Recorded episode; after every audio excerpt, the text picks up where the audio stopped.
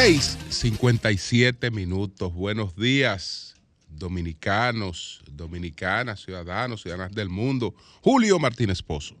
Los comentarios de los temas más importantes en el programa de mayor influencia de la radio y la televisión nacionales.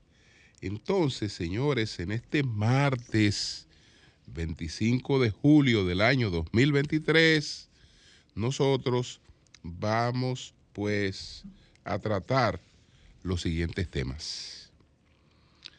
¿Qué expresan los resultados de las elecciones en España y cómo impactan al mundo? ¿Qué se cocina para Haití? Los cambios registrados por RD Elige, que se entregó ayer la, la novena RD Elige de investigaciones digitales y RCC Media. Y el acuerdo entre el gobierno y la ADP. Esos son los temas que nos proponemos tratar en el día de hoy, eh, pues empezando por lo de lo de España.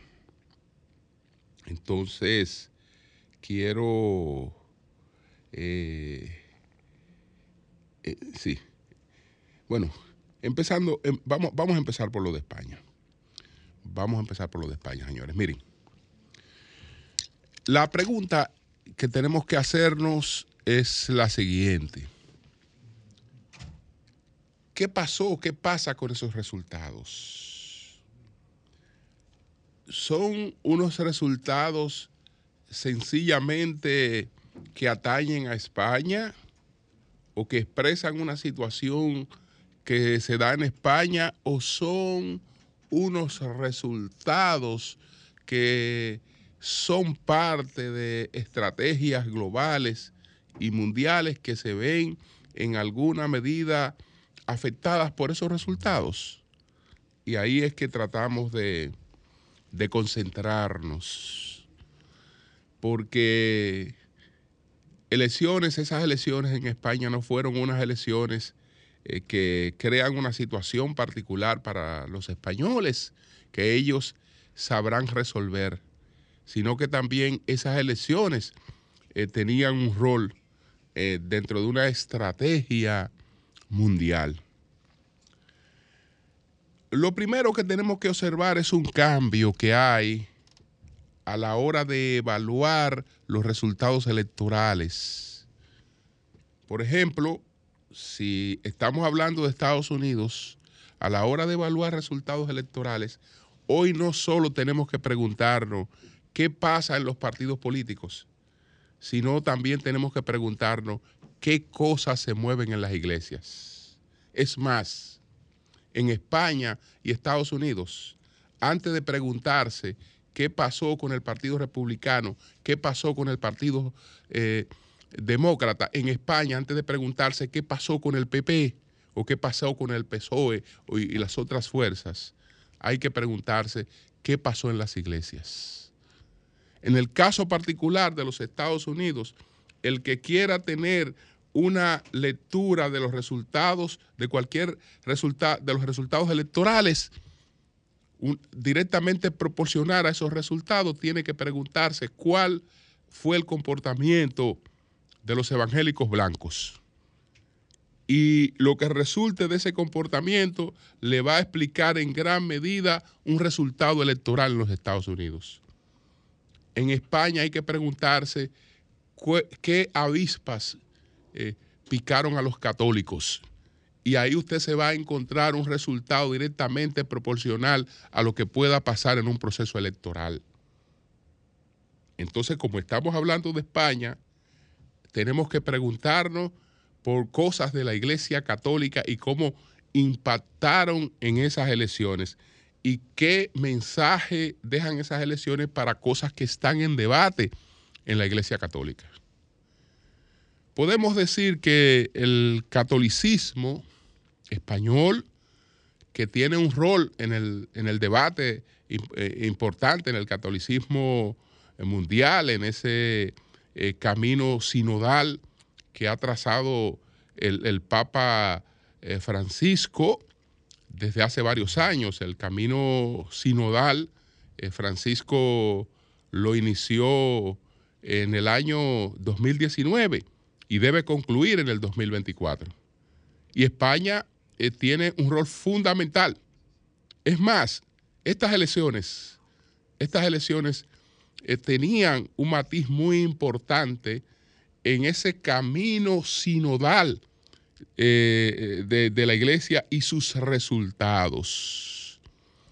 Y entonces la, la iglesia católica española, pues, y en gran medida toda su alianza mundial tenían estas elecciones españolas como una parada para eh, demostrar su gran influencia. Y no fue que fracasaron, porque ahí está el PP con 47 diputados más, que eso no es paje coco. 47 diputados más. Es decir, ese es, un triunfo contundente. 47 diputados más. Cuando un partido eh, eh, incrementa su matrícula en 47 diputados. Yo creo que ahí eh, nadie puede mostrar mayor nivel de crecimiento, de endoso, de respaldo, de voluntad expresada en, en esas elecciones. Y esos 47 diputados en gran medida eh, están explicados en, el accionar y en el rol eh, que eh, tuvieron en esas elecciones los, los católicos. En el caso del, del, del PSOE, el PSOE no perdió y eso es una gran victoria también, porque lo que Pedro Sánchez puede alegar es que no permitió el descalabro no permitió el descalabro, no. Se paró a pelear y eh, por lo menos se quedó como estaba. No, como se esperaba, que se iba, que, iba a experimentar un derrumbe, que aparecería con, con 15, 12 diputados menos, 13 diputados menos. No, el, el PSOE apareció con dos diputados más. No es la gran cosa frente a 47 diputados más pero no lo derribaron. No lo derribaron. Por eso los sectores que eh, apoyaron la opción, el, bloque encabezado por el, por el PP y sobre todo al PP, pues eh, no, no cantan victoria de manera total. Pero sí que las recogieron. Sí que quedó expresada en, en, en la voluntad, en la voluntad de la gente. Entonces eso era muy importante dentro de dos debates.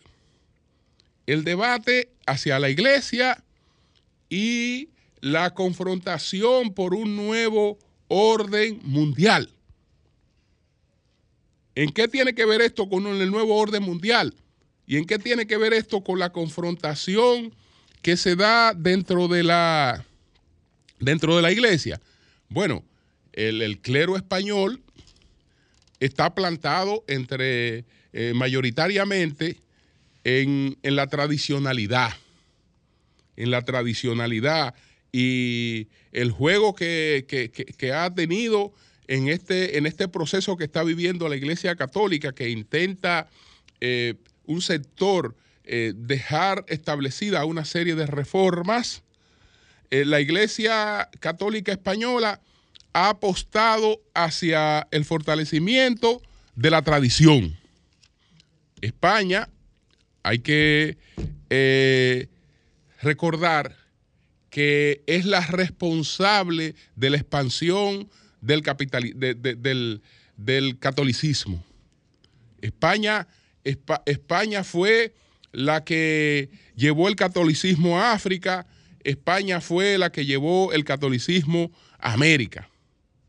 Y España ha tenido un rol eh, muy tradicional en esto. Entonces, en, las cosas que están, que están en juego, España apuesta por una iglesia eh, tradicional. y está sustentada sobre todo eh, su, su, conferencia episcopal, que ellos dicen que si la iglesia se adapta, ellos, ellos sustentan que si la iglesia se adapta a las normas eh, impuestas por las nuevas tendencias, sencillamente se va a convertir en una institución irrelevante. Y para ello es importante el mantenimiento de la tradición. Y le apuestan eh, por eh, imponer esa línea y en esa línea están eh, aliados con la Iglesia Católica de Estados Unidos y están aliados con, con, otras, con otras iglesias muy influyentes. Pero este, este, este traspiés tras de, de, haber influido bastante en unas elecciones, pero no haberla llegado a ganar, eh, aguan un poquito, agua, agua un poquito esa, esa fiesta. Agua un poquito esa fiesta, porque ya le he explicado que hay distintas posiciones. Si comparamos las posiciones que tiene la iglesia alemana con las que tiene la iglesia católica eh, eh, española, la iglesia alemana está proponiendo el ordenamiento sacerdotal de mujeres. La iglesia alemana está proponiendo el ordenamiento sacerdotal de homosexuales, por ejemplo. Eh, la, iglesia, eh, la iglesia católica española está eh, promoviendo la misa tridentina preconciliar, es decir, la misa en latín. Es decir, está, está apostándole a un fortalecimiento de la tradición. Ahora, ¿qué hay detrás del fortalecimiento de la tradición? Es una pendejada, es un antojo de una parte del capitalismo mundial, porque detrás de todo esto está el capitalismo, hay una parte del capitalismo mundial. Entonces al capitalismo mundial se le antoja apostar por la tradición. No, el capitalismo no hace nada por tontería. Capitalismo no hace nada por tontería, ni hace nada por antojo. ¿Por qué el capitalismo mundial y una parte del capitalismo mundial? Y para eso la iglesia es clave. Y no hay otra institución que tenga más influencia en el mundo para, eh, digamos, que influir por esa, por esa línea eh, apuesta por un fortalecimiento de la tradición. Y no hay una institución que en el mundo occidental pueda representar más la tradición que una institución milenaria como la Iglesia Católica. Porque eh, ese capitalismo sabe que está emergiendo una civilización tradicionalista, que es la que eh, se hará eh, tendrá el control en gran medida del capitalismo mundial. Esa es la civilización china. Pero esa civilización no viene sola. Es decir, las civilizaciones que en estos momentos están buscando mayor predominio en el mundo son tradicionalistas. La China es esencialmente tradicionalista. La India es esencialmente tradicionalista. Y la tercera clase media grande que viene emergiendo en el mundo es la africana, que también es tradicionalista. Entonces, el mundo occidental, el, mundo liberal occidental, eh, que tiene que confrontarse con este nuevo ordenamiento, una parte de ese mundo entiende que no tiene otro instrumento que no sea el de una institución milenaria. Luego, si esa institución milenaria la aparta de las tradiciones, la debilita. Entonces, por eso es que, eh, eh, entre otras cosas, hay una apuesta a, una iglesia que no se aleje mucho de las tradiciones, cosa que eh, Francisco eh, no, no, comparte y, de hecho no lo comparte desde, el propio nombre que se puso eh, Jorge Mario Bergoglio, porque tan pronto él se colocó el nombre de Francisco, ya él estaba diciendo claramente por dónde venía, porque Francisco significa opción preferencial por los pobres. Eh, que, fue la reforma que, impulsó Francisco de Asís eh, eh, junto con Domingo de Guzmán, aunque Domingo de Guzmán, ya lo hemos explicado, se dedicó más al rol académico.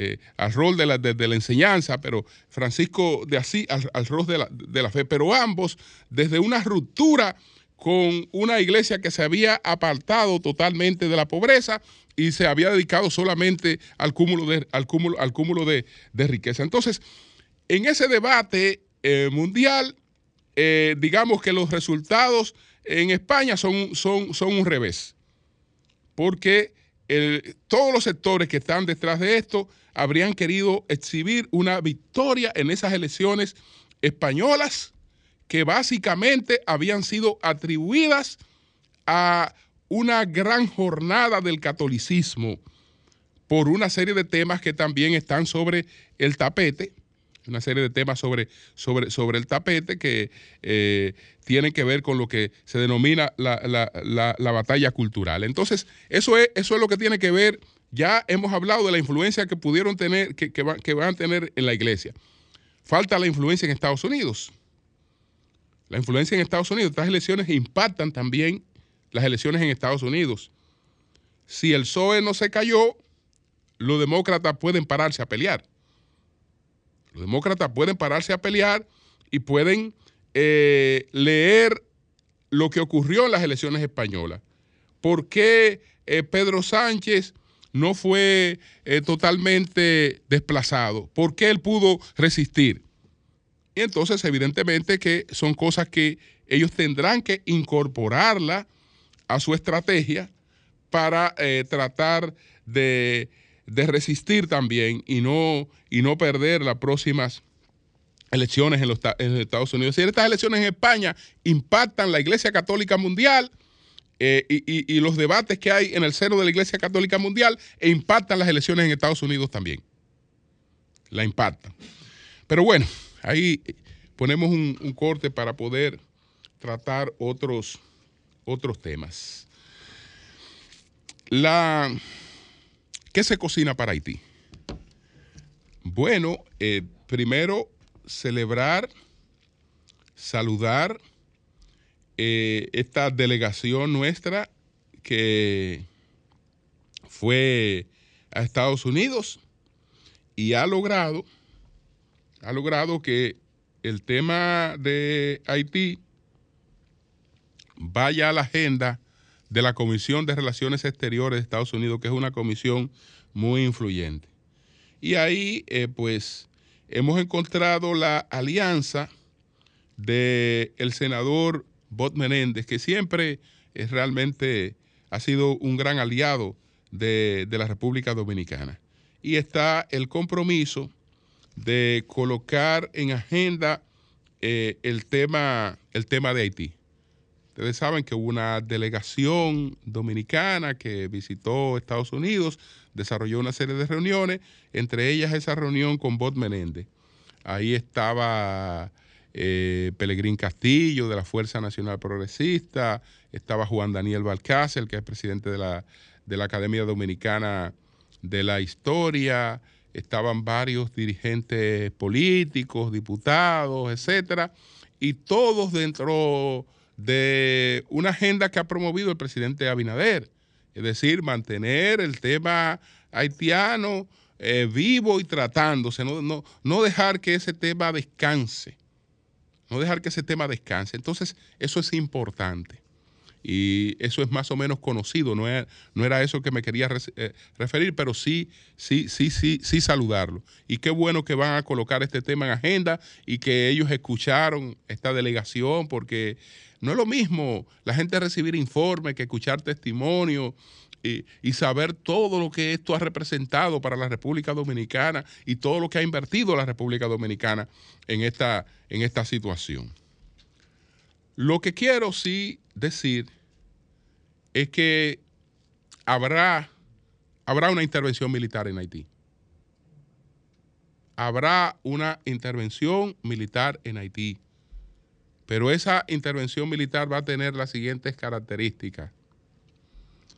La va a encabezar, pues ya eso está aprobado. Eso está aprobado. La va a encabezar un país africano y una gran parte de los soldados que se desplazarán hacia Haití provendrán de distintos países africanos. Los países latinoamericanos que tengan participación ahí será una participación mínima y no habrá participación de Estados Unidos en esa en esa en esa en ese operativo. Eh, esto lo eh, podría eh, lo va a encabezar Kenia. Va a encabezar va a encabezar la intervención militar que se va a producir en Haití en los próximos meses con la finalidad de tratar de producir una, una cierta pacificación, un cierto control del territorio. Esto tendrá el apoyo de Estados Unidos, va a tener el apoyo de Canadá, va a tener el apoyo de otros países. No así el apoyo eh, de, de la ONU, porque en el Consejo de Seguridad de la ONU siempre va a estar la objeción de China, pero sí se va a efectuar. Se va a efectuar, es más, es más, la República Dominicana está informada. La República Dominicana está informada de, toda, de todos esos movimientos. Y cuando vayan a efectuarse, desde luego, habrá que mantener alerta a la República Dominicana que eh, habrá de colaborar, habrá de colaborar, no probablemente con la presencia en su territorio, de tropas extranjeras ni nada por el estilo. Pero eh, habrá, de, habrá de colaborar, pero sí está, eh, eso está decidido y eso se va a producir probablemente antes de que este año concluya. Se produciría esa intervención en Haití. Entonces, todo esto que sigue haciendo la República Dominicana es parte de una agenda que busca mantener el tema activo y eh, eh, tratar de conseguir la mayor cantidad de colaboración posible para que lo que ocurra realmente termine siendo exitoso en, en Haití. Pero eso, eso es básico. Y, repito, será encabezado por un país africano y la mayoría de los que intervendrán serán soldados de distintos eh, países africanos, se ha estado en la selección tratando de que no sean de los que tienen muchos conflictos con el tema este de derechos humanos para eh, no, no, no complicar más las cosas. Pero por ahí, por ahí anda lo que se está eh, tratando de preparar para, para Haití. Antes de referirme a los cambios que están registrados en RD Elige, me voy a referir al acuerdo que anunció el gobierno con la ADP. Eh, que ahí hay solo un punto sobre el que quiero llamar la atención. Bueno, tras varias rondas de negociaciones, el Ministerio de Educación y la Asociación Dominicana de Profesores ADP concretizaron ayer el convenio en el que ambas partes no solo garantizan mejorar las condiciones de la enseñanza, sino que también el acuerdo incluye satisfacer las demandas de los docentes como reajuste salarial, bien, la construcción de dos hospitales, centros sociales, el que me llama la atención es este, y la inclusión en el programa de medicamentos de alto costo de salud de los profesores. Eso a mí me llama mucho la atención porque habría que preguntarse qué significa esto. ¿Qué significa esto? A propósito de eh, todo lo que está planteado con relación a los medicamentos de alto costo, que en estos momentos estamos hablando de una inversión sobre los 8 mil millones de pesos, que solamente en un medicamento eh, se invierten más de mil millones de pesos y que se invierten 8 mil millones de pesos para 16 mil beneficiarios. Se invierten 8 eh, mil millones de pesos. Perfecto, eso es un compromiso solidario. Es un compromiso solidario. Ahora, acordar incluir a los maestros, y los maestros estaban excluidos. los maestros no estaban excluidos porque se supone que no hay nadie que esté excluido de la posibilidad de beneficiarse de esos medicamentos si lo necesita, porque se supone que ese es un programa abierto. Acordar que los maestros sean incluidos es igual que acordar que los maestros, que los hijos de los maestros sean incluidos en las escuelas públicas o que los maestros sean excluidos en los servicios de los hospitales. No. Cuidado si esto significa un privilegio. Esto significa un privilegio, es decir, que este acuerdo lo que significa es que entre varias personas necesitadas, eh, varias personas expuestas a la muerte por la necesidad de estos medicamentos, que tenemos más gente que, lo, que la cantidad de medicamentos, hasta ahora no damos abasto. Entonces, que entre varias personas yo tengo un acuerdo con, con los maestros, es decir, que voy a privilegiar dentro de lo poco que hay a los maestros. Entonces, eso no, eso no, eso, eso yo creo que, que, que es innecesario. Eso es innecesario porque los maestros, como todo, tienen, tienen, tienen, tienen esos programas abiertos. Tienen esos programas abiertos. Entonces, ahí, en una cosa como esa, donde lo que tenemos es un conflicto, porque tenemos más gente necesitada por medicamentos de alto costo que recursos, al y al, al, extremo de que algunos funcionarios han tenido que decir que ya el programa es insustentable para el gobierno. Insustentable para el gobierno. Entonces, ah, no, bueno, yo tengo un acuerdo con los maestros. Es decir, yo tengo a fulanito que tiene eh, seis meses esperando ahí, desesperado en lista de espera, pero llegó un maestro. Entonces yo tengo un acuerdo con, el maestro. Yo le voy a dar un privilegio, privilegio al maestro. Eso no tiene sentido porque eh, no merecen el mismo privilegio las enfermeras, no merecen el mismo privilegio los médicos, no merecen el mismo privilegio todos los sectores. Entonces, en ese tipo de cosas no se puede, no se puede hablar de privilegios para nadie cuando se supone que es un programa abierto para todos. Eso está abierto para todos. Ahí no hay gente que esté excluida. No hay gente que esté excluida del beneficio de eso. Entonces, ah, bueno, los maestros. Ahora son 16 mil pacientes. ¿Y cuántos son los maestros? ¿Y cuántos son los maestros? Pues ese programa sería para maestros nada más. Si eh, nos llevamos de ese, de ese, de ese privilegio. No, eso, eso, no debió, eso no debió mencionarse ahí. Todo lo otro está bien, porque son cosas que atañen a, a, educación, a su presupuesto, a medidas del gobierno, pero con cosas generales que están para todos, el gobierno no puede pactar compromisos particulares. O no debería pactar compromisos particulares, porque eso se convierte en privilegios que no, eh, no, son, no, son, no son realmente necesarios. Entonces, bueno, dice Ángel Hernández que él está muy optimista, aplaudió el interés del ADP, puesto que en los últimos tiempos ha madurado institucionalmente y dijo que se que se ha hecho énfasis en la mejora de la calidad educativa, la capacitación de los docentes y la planificación para la ruta hacia los próximos 10 años. Entonces, sí, saludar el acuerdo, saludar el acuerdo porque eh, todo lo que se pueda resolver mediante el diálogo siempre será mejor y total. Si no hay diálogo, lo que se perjudican no son los maestros, sino los niños pobres de las escuelas dominicanas y todo lo que el país invierte en las escuelas que se pierde. Entonces, eh, buscar el camino del entendimiento para garantizar eso, eh, yo creo que es plausible.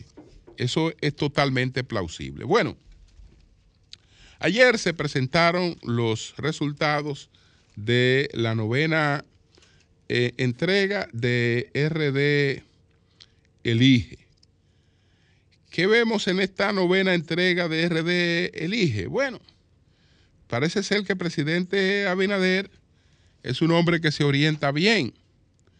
Eh, todas las encuestas anteriores estaban diciendo que el tema de la seguridad se había colocado incluso por encima del tema económico y que eh, podía afectar sensiblemente la imagen del gobierno. Aquí nos encontramos con que eh, ese tema fue en gran medida atenuado. Y tenemos que, eh, ¿cuál considera que es el principal problema del país? Bueno, el alto costo de la vida. No es que el alto costo de la vida deje de ser un problema insignificante para la gente frente, porque usted dirá, bueno, ¿qué diferencia hay en que la gente considere que el principal problema es la inseguridad y que el principal problema es el alto costo de la vida? Que para la inseguridad no hay explicación. Para el alto costo de la vida hay explicaciones. Porque estamos hablando de una situación mundial de inflación, etcétera, que aunque la gente no eh, se acoge solo a las explicaciones, pero eh, sabe que hay una onda mundial. Lo de eh, el tema de la inseguridad se atribuye básicamente, y sobre todo en cuestiones públicas, a ineficiencia por parte del gobierno. Entonces, el gobierno prefiere el otro tema al, de la inseguridad. El que, no, el que no puede tener en primer lugar es el tema de la inseguridad. Entonces, lo bajó sensiblemente. El, alto costo de la vida tiene un 23.4 y la inseguridad tiene un 14.4. La corrupción un 8.4. Entonces, la crisis económica un, un 8 puntos. El desempleo, ahí hay una serie de cosas que después se van a juntar eh, y por eso eh, agregados eh, entre los problemas, la economía sigue siendo fundamental y ahí hay un 43.3%. Es decir, pero realmente, fíjense que bajó significativamente el tema de la inseguridad, pero también bajó el tema de la economía. Bajó dos puntos como preocupación eh, de de los dominicanos. Pero el tema de la seguridad bajó 5.2. Los temas sociales, sin embargo, incrementaron 2.2%. La corrupción incrementó 1.1% y otros incrementaron 2.1%. Entonces, eso es lo que tiene que ver con los, con los problemas de la República Dominicana. En el plano político, en el plano político, bueno, eh, el presidente eh, creció en su nivel de, de aprobación.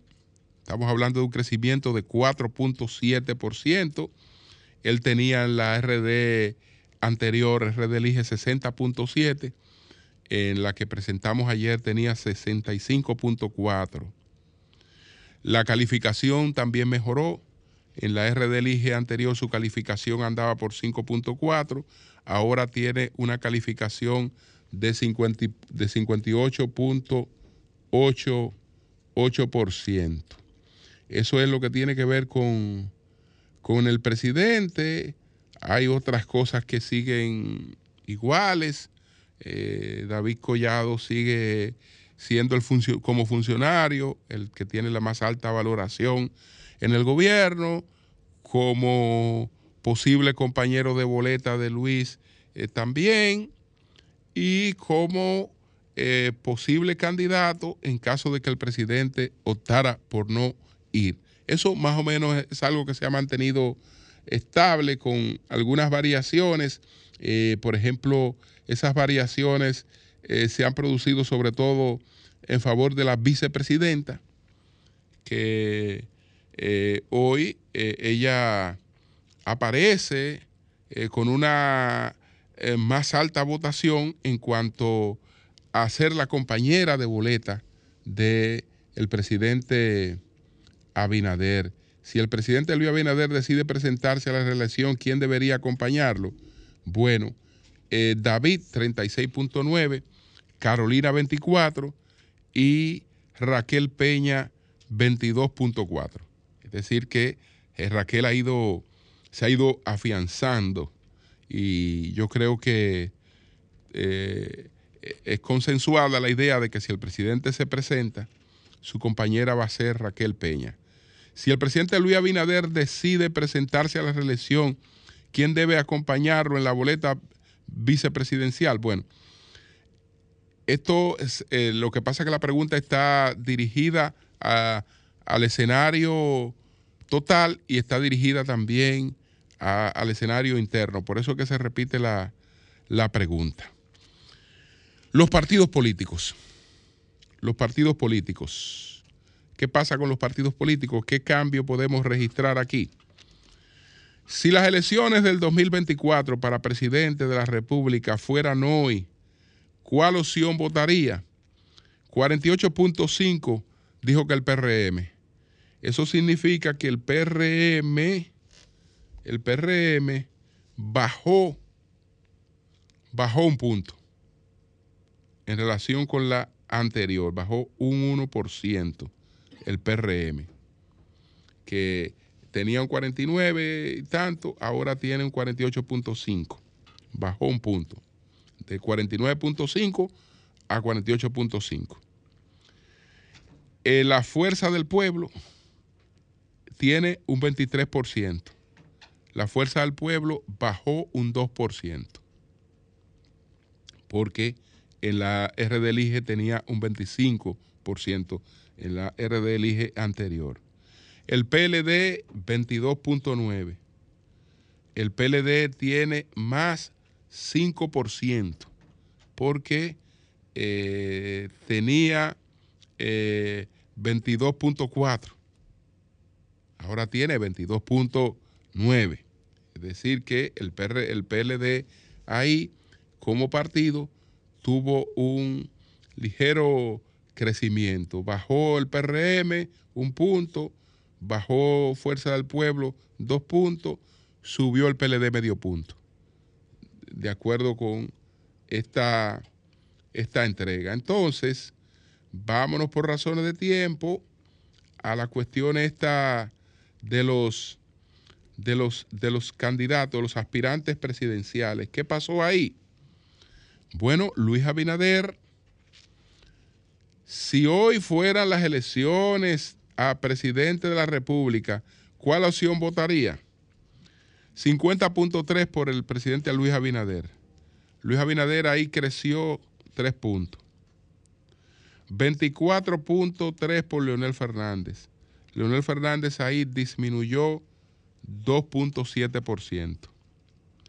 22.9 por Abel Martínez. Abel tiene 1.4%. Fíjense algo que se presentó con Abel. Abel está en estos momentos, según RD elige, eh, está eh, aplanado con el PLD. Es decir, él tiene la preferencia que tiene el PLD.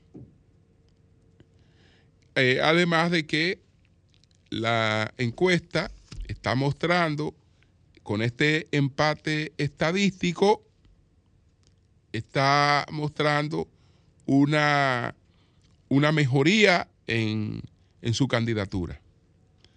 Recuérdense que todas las cosas son procesos de la encuesta anterior lo que se destacaba que era que Abel seguía igual o que había tenido un crecimiento ligero.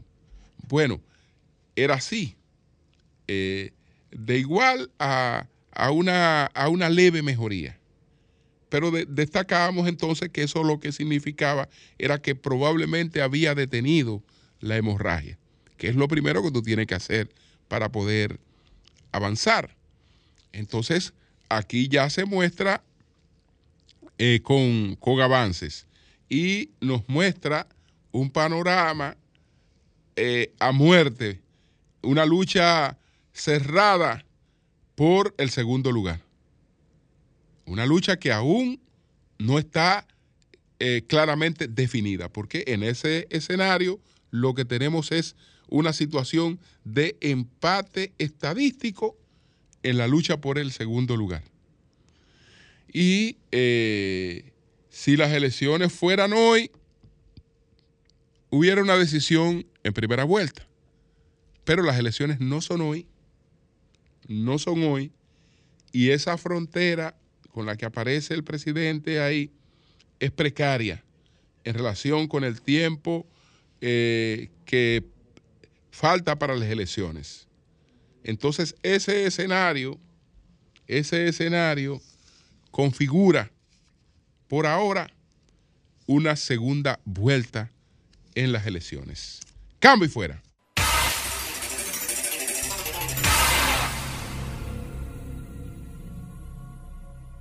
Sí, Martín Esposo, hay algo que hay que resaltar. ¿Cómo es posible que eh, ha seguido la, la escapada de dirigentes del PLD en todo el territorio nacional, como es funcionario, es candidato, es alcalde, y no solamente eso, eh, hasta eh, mucho gente del Comité Central. Entonces Leonel Fernández hace alianzas con partidos políticos, hace grandes actividades y es el que baja y es el que el otro sube. O sea, eso tú sabes que eso no lo va a creer nadie, eso es solamente para consumo. Eso es para consumo de los intereses del PLD y del gobierno que quiere mantenerlo en competencia para colarse ahí. Perfecto, esa es la lectura que tú tienes, la respeto, pero el posicionamiento de un partido no tiene que ver nada con que una gente renuncie o se vaya, eso no marca la aguja. Lo que marca la aguja es la presencia de un partido eh, en las calles. Es decir, la, el que está viendo a Abel en la calle todos los días o está viendo a Leonel en las calles todos los días, no le importa que fulanito de las matas se fue. Si ve a Leonel todos los días y ve las vallas de Leonel eh, y Leonel está activo, entonces eh, eso, eso pasa. Si tú entonces estás viendo a ver todos los días en las calles, eh, está viendo un PLD en las calles y está viendo cosas, entonces eso, eso es lo que la gente percibe. Lo demás son incidencias que no, no necesariamente marcan la aguja. Para marcar la aguja tiene que ser un dirigente ya. Ya la gente ni caso le pone a eso. A que fulanito se fue, que fulanito renunció. Eso, eso, eso nadie le pone caso ya. Menos que no sea un senador, una cosa así. Pero ya lo otro es intrascendente. Buenos días, adelante. Saludos, buenos días. Adelante. Sí, saludos Martín Esposo, gracias por la llamada. Saludos para usted y todo su equipo. Yo quiero, por favor, que me permita un momento para comentarle algo. Sí. Yo quisiera saber si es que en los Guaricanos, señor Julio Martínez, en Santo Domingo Norte, si es que el Ministerio de Obras Públicas la alcaldía y todas las, personas que tienen que ver con el asfaltado de las calles de los barrios van a esperar no sé qué cosa bajo la única excusa de que no hay dinero. Si eso todos sabemos, señor Julio, que no es cierto.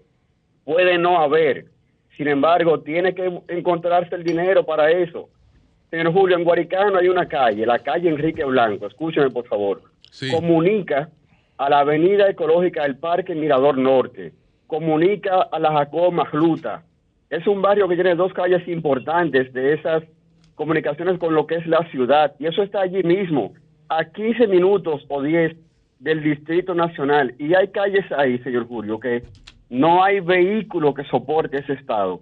Calle Enrique Blanco, calle San Miguel, colinas del Arroyo Segundo, las calles destrozadas, que es increíble pensar que en estos tiempos exista un lugar tan cerca de la ciudad con esas condiciones.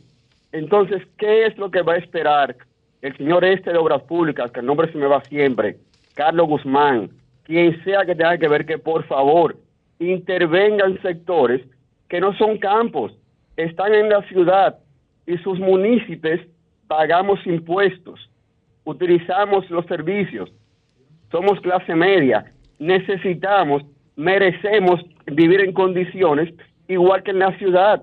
Carlos Guzmán, que deje de estar nada más pintando murales en el Parque Mirador Norte y en la urbanización Máximo Gómez, que se entre al barrio El Guaricano, que él vivía ahí, que él vivía ahí, que se acuerde de eso, por favor, que vaya a Guaricano, que visite esas calles de Guaricano, que merecemos una, una vivienda, un vivir digno. Mire, don Julio, ahí hay residenciales con torres de hasta 15 pisos.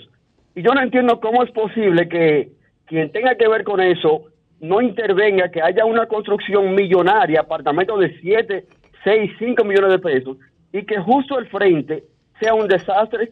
Vaya por favor y busque la Torre Cruz del Prado, que tiene 15 pisos, hasta con piscinas en el último piso, y vea al frente de ese residencial, justo la entrada, y usted verá el desastre que es esto. Entonces, señores de, de Obras Públicas, Ayuntamiento, por favor, dígnense de los guaricanos.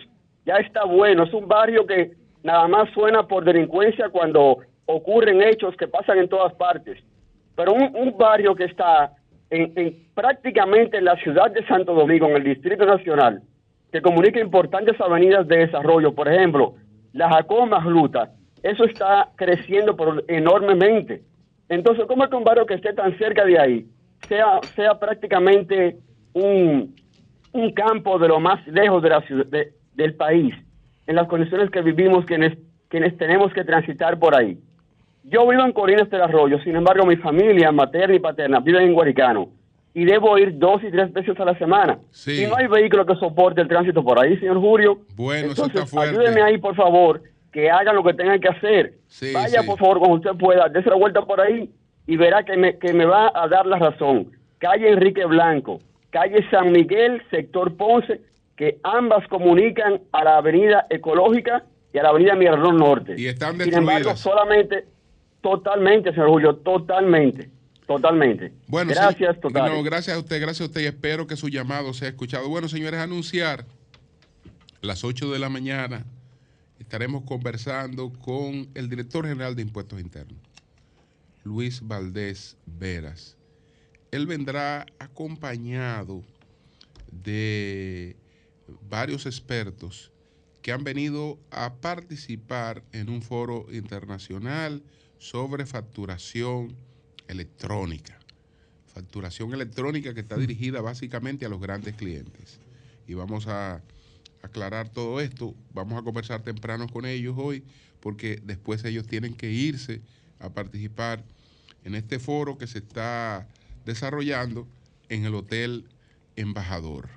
Víctor, Adelante. Ese, es uno de los hombres, de los funcionarios más cercanos y de más confianza del presidente Abinader y que se maneja con mucha prudencia y con mucha discreción, pero tiene mucha influencia en el presidente y en su gobierno. Yo quería 30 segundos, le pedí a Julio, para por favor hacerle un llamado a María Elena Núñez y a Consuelo Despradel. Quiero utilizarla a ustedes dos para que por favor ustedes necesito, quiero pedirles un apoyo a ustedes dos. Por favor recuérdenle al país, sobre todo a las mujeres, que el próximo domingo se celebra el Día del Padre. Por favor, recuérdenle al país que el próximo domingo se celebra el Día del Padre. ¿Y eso se celebra? Ah, pero venga acá, que ustedes como que se han olvidado que uno es padre. Celebren, celebramos el Día del Padre el próximo domingo, acuérdense de nosotros. ¿Por qué será? Bueno, pero tú sabes lo que me hizo Clara a mí. Me compró, mi amor, ¿y qué tú me vas a regalar del Día del Padre? Em, usted cambió los bombillos de la lámpara, mira, ya, te lo puse de bajo consumo. Ya Capul ah, dijo lo que quería. cuando le regalan lavadoras lo que pueden o una plancha? No, pero que nosotros, cuando son Día de la Madre, Julio, ¿qué hacemos nosotros? No nos votamos. Capul quiere un Mercedes-Benz. No, no, pero, no, pero, pero se lo merece. Yo creo que sí. Ahora revísate. Porque si no te están celebrando el Día de los Padres, si no te están sorprendiendo con un regalo, yo tú me revisaría. De verdad pero, que pero, sí. Pero, pero, es que me salieron, dije, no. que, con, que no, te cambié los bomberos. No, y otra cosa, di que un tramo en la cocina para poner la, la, la soya. Ajá. Sí, sí. entonces, yo creo que Clara. Sí, porque todo, la venganza de la pantera rosa. No, yo regalo bien para la madre. has regalado yo electrodomésticos. yo regalo bien para la Pero además, en sentido general, a los padres, yo no sé, como que no se ve igual el Día del Padre. Verdad, tienes razón, yo he estado relajando. Ahora, ahora yo voy a cambiar el tema. Voy a cambiar el tema. Y usted lo que tiene que regalarle es como nos regalan a nosotros, la alfombrita del baño. No. La, la, la cuchara de la cocina. ¿Quién, quién ha dicho? ¿Capú le regala eso a usted? La nevera. Ah, ahora sí. Una estufa. Exacto. Eh, ¿Qué más lo que nos regalan? carteras, zapatos, No, vestidos, mentira, prendas, mentira, mentira. carros. Mentira. Lo que se necesita en la casa. Yo todos no veo, los, yo no féferes veo- de yo la no veo- casa. no veo eso mal, digo. Los de- de- de- calderos. Yo no veo eso mal, porque cada quien se maneja de acuerdo a su realidad. No, no, no, eso es mal. Pero- ¿A ti te gustaría si que Mary te señora no dije, del Día del Padre bombillos es de bajo que- es que- consumo? Es que es una cosa. La es alfombrita del una baño, que cosa, te la una, regalen. una cosa, una cosa es la realidad de quien puede eh, hacer otros regalos Claro. y otra cosa es la realidad de quien tiene que tapar un hueco, una necesidad en la casa. Quiero, Entonces- quiero Ahora, que entonces- señora que no, lava pero yo quiero mano aprovechar y le que regalan una lavadora, Claro. tiene más Sí, Pero también le regalan a Claro. uno con la tarjeta de uno Claro. mismo también. A veces le Pero- regalan a Claro. uno. Pero si es una Mira, persona que quiere tranquilo, otra eh. cosa y necesita otra tranquilo, cosa. Sí. Para no, pa que no profundice. Mira, eh, Julio, para no meterte para Sí, di que mi amor, mira lo que te compré y después Pa' te no llega en el estado de la tarjeta, te llega la... Me alegro que esté Víctor aquí porque quiero decir lo siguiente. Esto es parte de lo que yo iba a comentar, pero ya que Víctor está aquí también quiero aprovecharlo. Ayer yo entrevisté a Rubén Bichara, Rubén Jiménez Bichara en mi programa de televisión. Y voy con mucha sabrosura. Rubén, ¿y qué tú opinas? Él es el coordinador de la. Comisión Nacional Electoral del PLD, coordinador. Rubén, ¿y qué tú opinas de esto que el PRM está enviándole para depuración a la Embajada Norteamericana la lista de candidatos? Y Rubén me contesta olímpicamente, pero nosotros también en el PLD. Yo me quedé que no sabía si pararme de la entrevista y largarme. Yo que había visto a Iván regado y diciendo muchísimas cosas. Yo, Rubén, yo lo que te estoy preguntando, y les repito, que si ustedes en el PLD mandan la lista a la embajada americana para la depuración, sí, nosotros la enviamos. No más preguntas, magistrado. ¿Ok? Pero, Ok. pero aquí todo el mundo, aquí todo el mundo se consulta con la embajada, doña Consuelo. Bueno. Todo el mundo se consulta con la embajada Para que americana. conste en acta. Para que conste en acta. Sí, ¿Ok? pero- ¿qué usted le va a Pero qué extraño, porque yo pienso que sectores del PLD han protestado. que han por eso, se han protestado y yo le di, eh, Eury si me está escribiendo, bien, Eury está histérico porque me está escribiendo eso, pero el PLD se protestó. Bueno, yo lo que sé, que el coordinador, don Rubén Jiménez Bichara, y tengo la entrevista ahí que le hice ayer, para el que la quiera, dice que el PLD siempre ha consultado a la embajada americana Ahora, para su por la cuestión de la información único- que tiene. ahora. Julio, ¿qué usted opina? No, que me preocupa, a mí me preocupa otra cosa. Ajá. Me ¿Qué? preocupa otra cosa. Diga. Y a propósito de los de los resultados y de eso, me preocupa otra cosa. Pero ¿qué puede ser? Porque usted está como así, como Eh, está más para allá. Y me- me- cuando usted mencionó a Rubén ahí, me acordé de eso. Ajá. Me preocupa otra cosa. Como que, Julio, porque, porque yo me quedé Eh, bueno, patidifusa eh, con la el- cara larga ya. Yo que le había dicho de todo El al PRM. El Ministerio Público Independiente Ah. tiene una cosita por ahí eh, dispuesta para cualquier momento. Ya el nombre mercadológico fue escogido. Y el nombre mercadológico fue escogido. Bueno, déjame darlo para ver si lo Ah. Puede cambia. llamarse la tilapia. No, anguila.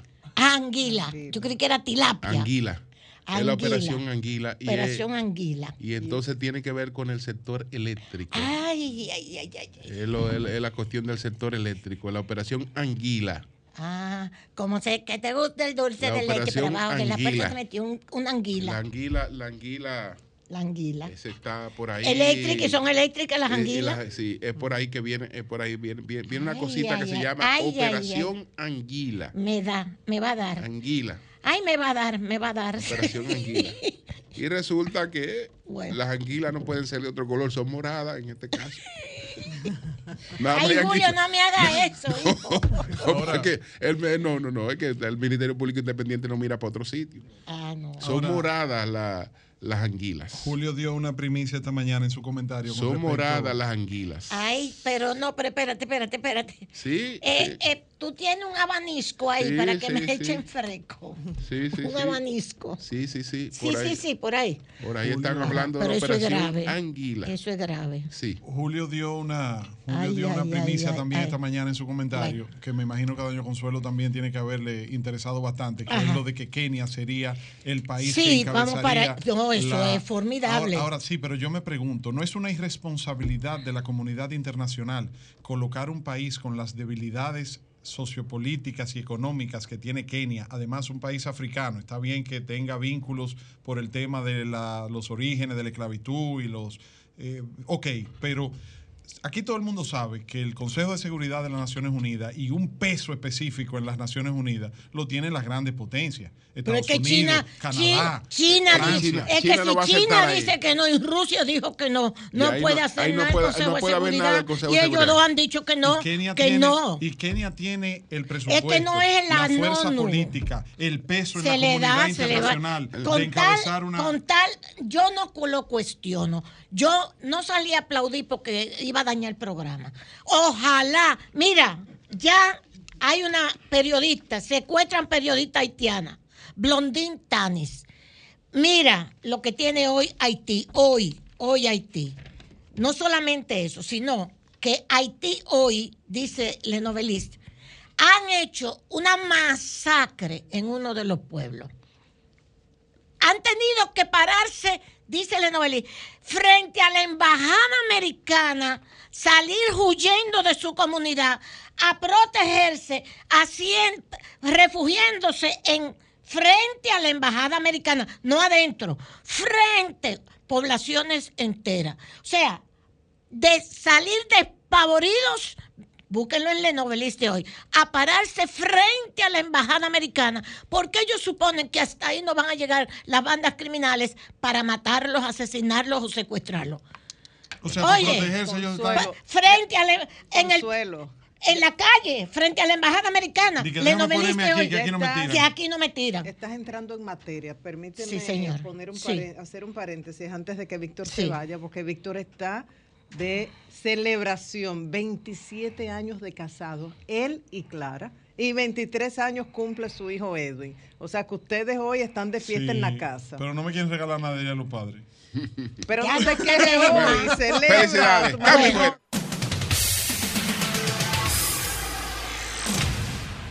Bacalao de mar, ya tú lo sabes, para tus comidas buenas, rápidas y a buen precio bacalao de mar, porque solo tienes que destapar la lata y ya está listo. No tienes mucho tiempo. Bacalao de mar. Destapas la lata y ya está listo. Ya tú sabes. Para tus comidas buenas, rápidas y a buen precio, bacalao de mar. la mañana.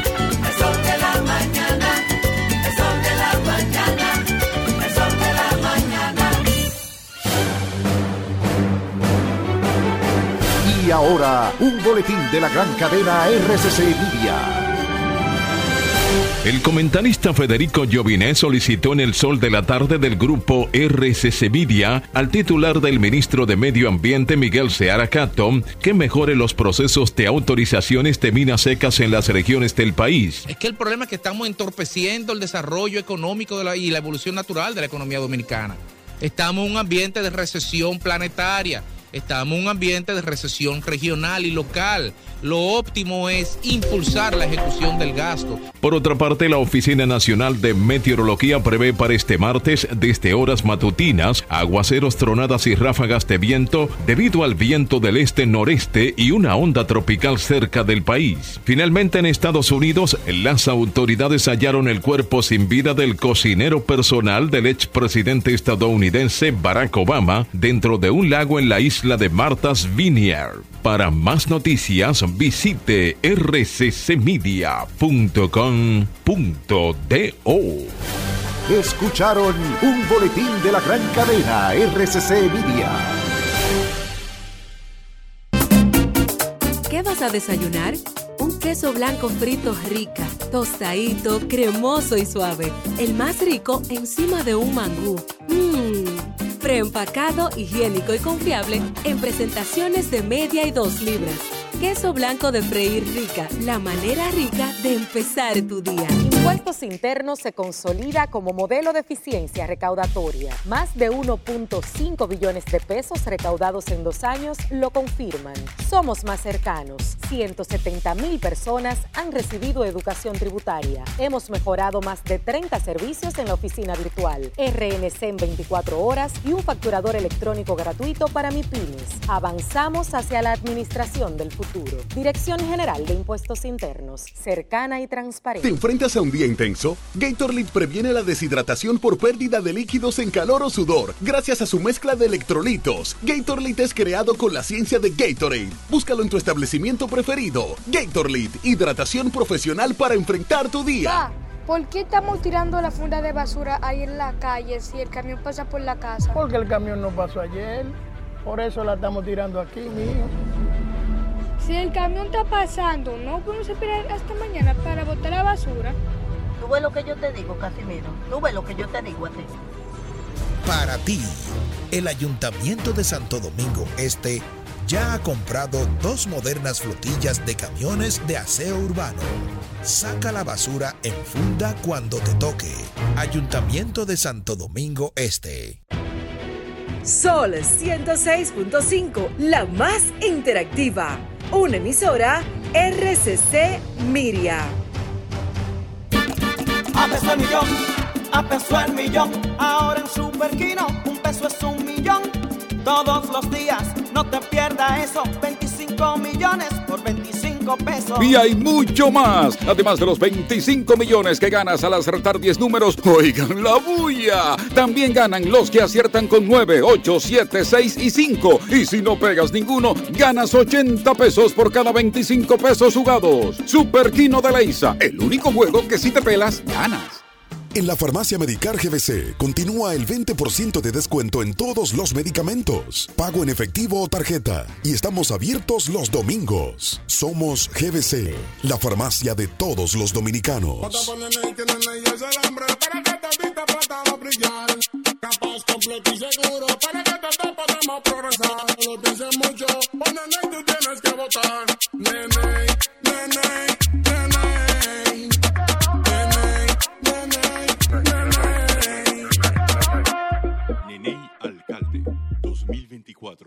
2024-2025. En las tiendas Garrido encuentra el mejor surtido. Ya no busques más, porque en Garrido está.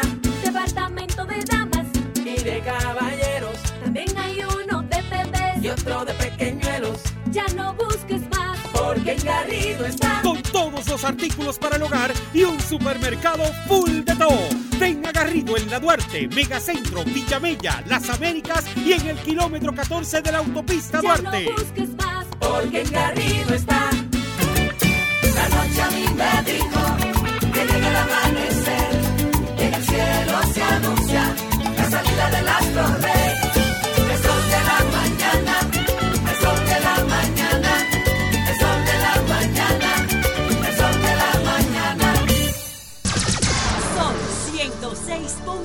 Son 106.5. Bien, señores, nosotros eh, tenemos aquí visitas muy especiales. Visitas muy especiales. Pero muy especiales. Muy especiales. Estamos muy bien rodeados hoy. Ten- tenemos, tenemos la renta temprana. Ustedes están al día. Eh, claro que sí. también. Claro que Ustedes sí. pasaron por no proceso, tú. Si no, para que hablemos con Luis cuando Aquí termine entrevista. respaldo internacional. Así con, sí, sí, con nosotros está eh, don Luis Valdés Vera, que es el director general de Impuestos Internos. Está Publio de Gracia, que es el director general de Ingresos de Panamá. Está Marcos Verdi, que es el director ejecutivo de- el- del CIAT. Y está eh, Marco Livio, que es superintendente de orden tributario de Guatemala. Ellos están aquí y el tema fundamental que vamos a tratar con ellos es eh, la facturación electrónica, que hay una actividad para hablar hoy de facturación electrónica. Pero antes hay una información en el mundo digital eh, que queremos compartirla de inmediato. Adelante, Consuelo. Gracias. Señores, voló el pájaro. Bye bye. Twitter, el pajarito de Twitter, vamos poniendo las fotos, desapareció. Y en su lugar, Elon Musk ha colocado la X. Ahora se llama la plataforma X. XS. X. No va a ser solamente una plataforma como Twitter de los mensajes, sino que se amplía. Va a tener, tú vas a poder hacer pedidos, conexiones, llamadas, etcétera, etcétera. Ahí está, estos son fotos de, la, de los periódicos, miren la ex y el pajarito que ya desapareció. Ahí están cambiando, cambiando Twitter, en la primera que le, que le puso Jovita, están cambiando el letrero de Twitter, logo de Twitter para poner la XS, un fondo negro y ahí está la X. Así que de ahora en adelante una nueva versión de Elon Musk de esta plataforma. Pero el pajarito, el Twitter, el tweet Larry. se fue, sí, se fue y voló. Ahora es la plataforma X, XS. Después les hablaremos más en detalle sobre este acontecimiento mundial. Gracias, Julio. Bien, entonces, don Luis Valdés Veras, vamos a que usted nos haga la introducción de qué es lo que tenemos en el día de hoy y por qué están en la República Dominicana estos distinguidos invitados. Gracias, Julio. Y gracias. Primero saludar a todos ustedes, a don Antonio. eh, es. mis saludos, mi cariño y mi respeto. Antonio Espaillat, doña Consuelo, siempre es un placer enorme sí. volver a verle. Eh, Igualmente. Usted sabe que no somos muy dados a andar por los medios, pero el cariño que siempre. es verdad. Elena, eh, Eury, a todos los miembros integrantes de este equipo. Miren, eh, en este año, en, el, en mayo, específicamente en el mes de mayo, el presidente de la República promulgó la ley 32-23 sobre facturación electrónica. Es una ley que persigue instaurar el sistema de facturación electrónica en todos los en contribuyentes, en todas las empresas, personas físicas y jurídicas del país y eh, tiene un periodo de implementación de unos tres años. En el día de hoy nosotros tenemos un foro o panel internacional sobre facturación electrónica donde están invitados los 621 grandes contribuyentes del país. 621 grandes empresas que representan el 75% de lo que ingresa a la DGI a través de la DGI al Estado Dominicano. Grandes contribuyentes. Grandes contribuyentes. Es un panel para escuchar de los amigos que nos visitan eh, las experiencias que han tenido en esos países. Panamá, por ejemplo, y Guatemala están al 100% de implementación de facturación electrónica. Oh, pero qué bien. Y- ¿En qué tiempo lo lograron?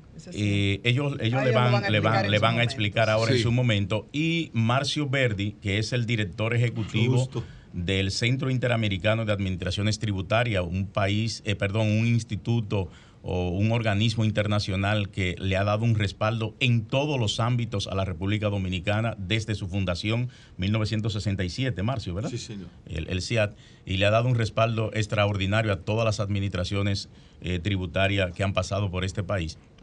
Y tenemos la dicha de eh, tenerlo aquí por segunda vez ya en esta administración. Nosotros presidimos el primer año de nuestra gestión, el, el centro, luego le entregamos en Guatemala a, a Marco Livio, y de eso se trata esta actividad que tenemos en el día de hoy en el embajador. Qué bien.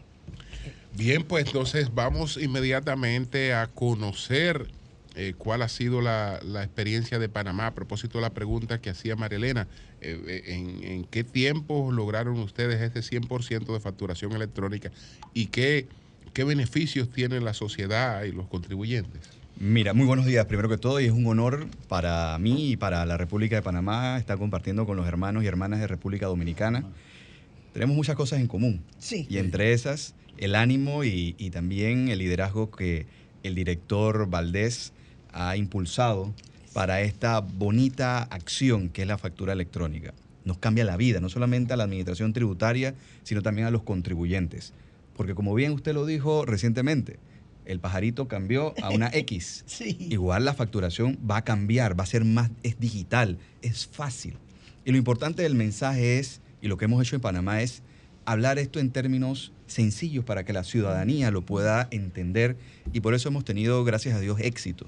Esto inició en la administración del gobierno pasado, de nuestro, de nuestro actual gobierno, y el que le hemos dado seguimiento e un impulso definitivo a la factura electrónica. En el 2017 inició en Panamá a través de un plan piloto donde habían aproximadamente una veintena de empresas de diferentes actividades, porque querían explorar, y eso si, no, si mal no me equivoco fue un impulso que realizó el CIAT en la Administración Tributaria Panameña y que todavía nos acompaña en ese proceso. Y luego de eso, cuando nosotros llamamos la Administración Tributaria, quisimos darle continuidad y un impulso definitivo. Claro, nos encontramos con la pandemia pero la pandemia fue una oportunidad para digitalizar, como lo está haciendo República Dominicana, las acciones y también los servicios que brinda la Administración Tributaria. La factura electrónica es, como bien le dije, un impulso no solamente para la DGI, en nosotros en Panamá, para una mejor eh, fiscalización, pero también un mejor cumplimiento tributario y una mejor administración también de los negocios. Es por eso que luego en el año 2021 pudimos impulsar una ley como la acaba de eh, mencionar el, director que recientemente fue aprobada en mayo acá en República Dominicana. Nosotros hicimos lo propio en el año 2021 para iniciar a manera del 100%. ¿Qué hicimos? En Panamá, como en República Dominicana, tenemos un equipo fiscales. Muchas personas piensan que eso es facturación electrónica. No es facturación electrónica. Los equipos fiscales son eh, impresoras fiscales que pueden tener componentes que ayuden a la información tributaria, pero la factura electrónica desglosa de una manera más fácil esa big data que necesitamos para una mejor administración tributaria eh, eh, y poder impulsar el cumplimiento tributario. Es por eso que en el año 2021 tuvimos esa acción, pasamos a aquellos, aquellos que estaban exceptuados del uso de las máquinas fiscales, e implementamos actualmente a esas personas naturales y jurídicas la factura electrónica. Es decir, que para la fecha tenemos el 100%, estamos en un proceso, como bien van a ser República Dominicana, de tres años, estamos en un proceso de casi al 25% de los contribuyentes que usan 100% de factura electrónica y disponible. Y aquí cierro para las preguntas. Tenemos dos opciones. El facturador gratuito que tienen los contribuyentes que generan menos de 200 facturas mensuales y hasta un millón de balboas, dólares, en ventas. Y para los otros tienen la opción del, del proveedor eh, autorizado calificado, es decir, empresas que brindan los servicios de factura electrónica y que son soporte para la Administración Tributaria Panameña. Así que nosotros queremos y agradecemos al director Valdés por esta oportunidad, porque realmente a los que nos están escuchando es clave para la Administración Tributaria y para los ingresos de los países este instrumento que es la factura electrónica. Bien, vamos a escuchar entonces cuál ha sido la experiencia de, Guatemala. Muchas gracias. Quiero agradecer en primer lugar la invitación del director Luis Valdés a este evento. Guatemala inició en el año 2019 y ya hemos logrado también el 100% de la facturación, aún de los pequeños contribuyentes. Yo creo que esto nos permite como país avanzar, que haya una competencia leal entre todos los empresarios y a las administraciones tributarias tener una big data con qué administrar mejor la, información. Nosotros en Guatemala hoy, al día siguiente que vence una declaración, sabemos si los contribuyentes han pagado lo que les corresponde. Y eh, se ha facilitado a ellos mismos, que también es importante eh, la vida, porque hoy el sistema les aparece las ventas que han hecho y las compras que han hecho y solo tienen que seleccionar un botón y pueden presentar su declaración del IVA. ya porque todo es electrónico. Entonces ya logramos alcanzar eso. Eso es importantísimo para los contadores, para los propios contribuyentes. Les ha bajado mucho el costo a los pequeños, porque aunque siempre necesitan un contador, pues los servicios se pueden volver más baratos porque es mucho más rápido. Y hemos logrado implementar también el sistema de retenciones y otros sistemas también en forma digital. Voy a dar un ejemplo al ciudadano común recibe un crédito de impuestos por el IVA que paga en nuestro país. Antes se gastaban casi todo el dinero del crédito en hacer la declaración. Hoy la hacen en cinco minutos a través de un sistema porque las facturas están almacenadas en nuestros servidores. Así que es un gran avance para nuestros países. Estamos como Guatemala muy contentos de venir a contar nuestra experiencia aquí a República Dominicana y espero que les deseo lo mejor a todos los ciudadanos porque creo que este es un esfuerzo de país y no de la DGI. Don Luis, estamos hablando de grandes contribuyentes. ¿Qué pasa con los pequeños contribuyentes? Porque cuando hablamos de grandes contribuyentes, entre más grande es el contribuyente, más relación tiene con pequeños contribuyentes. Entonces, ¿qué pasa con los miles de pequeños contribuyentes que son de los que vive ese, ese gran contribuyente? ¿Cómo, ¿Cómo le impacta a ellos esta facturación electrónica? ¿Y cómo se integrarán al proceso? Sí, mira, Julio, la ley prevé, como dije, tres años. En los primeros 12 meses, o sea, para mayo del 2024, deben estar los 621 grandes empresas clasificadas como grandes contribuyentes. Posteriormente, los próximos 12 meses hasta el 2025 deben ingresar los medianos y pequeños. Y para el 2026 deben ingresar los micro. O sea, hay un calendario, un proceso. No, es, no quiere decir que el que quiera hacerlo ahora no puede hacerlo. E incluso hay incentivos que la institución le da a los contribuyentes que en términos de, en el periodo de voluntariedad, se acojan a, a, esto. Para los grandes contribuyentes, hasta 2 millones de pesos, tiene algunos requisitos y condiciones. Para los medianos, 200 mil. Para los pequeños, eh, 75 mil. Y para la micro, 25 mil. 25 mil pesos. Una serie de incentivos en certificados de, de impositivos. Correcto. Ahora bien, esto, ¿cómo se van a ir integrando los, los pequeños? Cuando nosotros tenemos toda esta información, porque no solamente es recibir la información, sino también procesarla, digitalizarla y procesarla. Para los grandes, va a llegar un momento que nosotros, y ya lo tienen otros países, vamos a poder decir, mira, no tiene que hacerme declaración, empezando por persona física primero, pero no tiene que hacerme declaración, yo te la envío. Ya, nosotros lo hacemos Yo automáticamente. la declaración. En la mano Sí, hay una que, que- que la renta te hace el favor de, esa, colaboración. Mire, Eury Cabral, no, venga acá con la de- película. de- Nos van a pagar de- los asesores, no, Los asesores no, nos no, van a matar. no, no, Honorífico. Nos van a matar los asesores, pero va a llegar un momento que le vamos a poder decir, mira, esta es tu declaración, tú la aceptas o no está de acuerdo. Si no está de acuerdo, hace las observaciones, pero si la acepta, pues ya porque tenemos tu información. ahí Mejor es aceptado, Luis. No, porque puede haber alguna cosa que uno no esté de acuerdo. ¿Cuáles cuáles son los, los temores a disipar? O sea, ¿cuáles son las resistencias del principio? Y luego, al finalizar la experiencia de los otros países, ¿cómo esto incide en la reducción de informalidad y evasión? Mira, Marilena, siempre los cambios, no ahora, tradicionalmente, los cambios siempre, eso es algo propio del ser humano. Trae resistencia. sí. Los cambios traen resistencias. Eso es así, pero no ahora. En todo. Es de en todo, en todo. E indudablemente que después que tú conoces las bondades de, de los sistemas, pues tú te vas. Además, señores, el mundo, esto como Marcio muy bien narra cada vez que tiene algún nivel de intervención, ya tenemos unos cuantos años eh, visitando el mundo juntos Sí. y ya conozco más o menos su, su historia.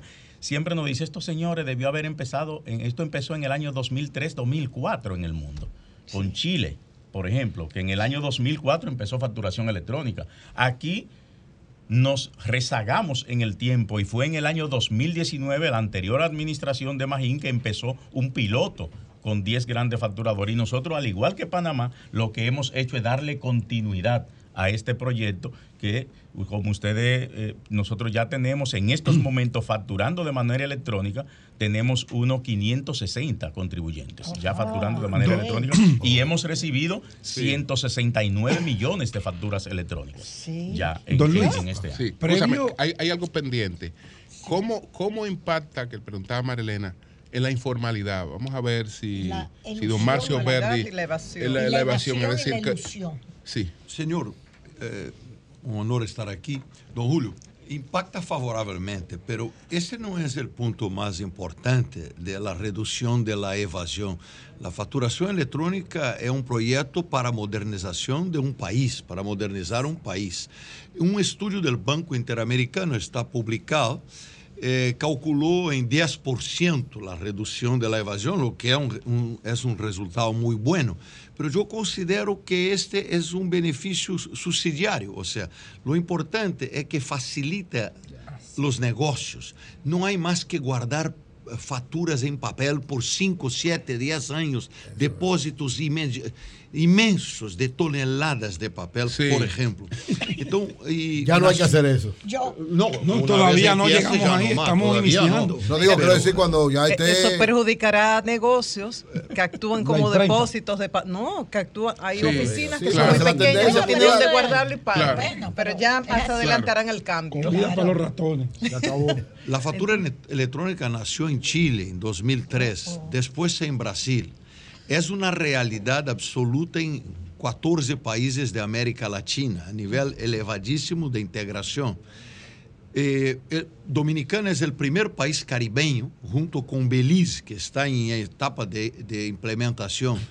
Y la factura electrónica, la gran verdad es que la pregunta correcta no es si un país va a usarla o no, es cuándo. No hay, todos vamos No- a no hay salida. No hay, no, No hay. olvidémonos de evasión, de relación fiscal. Es por la naturaleza, por papel, por facilitar, por reducir tiempo, costo. Los grandes beneficiarios de la factura electrónica son los empresarios, la sociedad, el ciudadano. El fisco tiene más informaciones, pero ese paso parte de un proceso de modernización. Y la informalidad se reduce. No necesariamente, no puede haber impacto ninguno, por, por la, la informalidad tiene otros factores. Se puede, puede colaborar, pero no se puede esperar que la factura electrónica venga a, a ser un, un motor de reducción de la informalidad. Ella puede colaborar, pero no- es querer mucho de una facturación electrónica que tiene como objetivo simplificar Sí. y facilitar el negocio entre los que Le- están... Le voy a hacer una pregunta que Sí, parece es, sí, tonta, claro. es tonta la pregunta. ¿Estados Unidos tiene facturación electrónica? Sí, señora, pero diferente de nosotros. al micrófono, sí. Eh, Sí, sí, sí, sí. Sí, diferente, de nosotros. ¿Cómo porque- es el de ella? ¿Cómo es el pero de eh, en Estados Unidos no es un tema que pasa por el gobierno. Porque Estados Unidos no tiene el IVA, aquí se llama el, sí, el, ITEBIS. el ITEBIS. ITEBIS. El ITEBIS. Estados Unidos tiene el sales tax. Entonces, al fisco, no, no, ellos no están muy preocupados y tienen otra cultura en también tener, recibir las facturas. Pero usted va a, a comprar una computadora en cualquier tienda de Estados Unidos y te le envían la factura por correo, ¿no es Sí, verdad? sí, sí. Essa já é, la- é uma fatura ao consumidor final que está chegando por correio, não? É, esse, é, a fatura é um tema... U- u- usted dice ahí Julio. Sí. una parte de la pregunta que le iba a hacer. Cuando uno va a un establecimiento, sobre todo de los grandes contribuyentes, te preguntan, ¿con crédito fiscal? ¿O con valor fiscal? ¿O con consumidor final? Claro. Esta factura electrónica ayudaría, por ejemplo, grandes comercios, cuando es consumidor final, entiende uno que es para no reportarle a DGI, para ellos tener una exclusividad de qué mando y qué no mando. La de crédito fiscal se sobreentiende Sí. que yo que me voy a beneficiar de ese gasto en mi empresa lo voy a presentar y evitaría que usted o u obligaría que usted también tenga que presentarlo.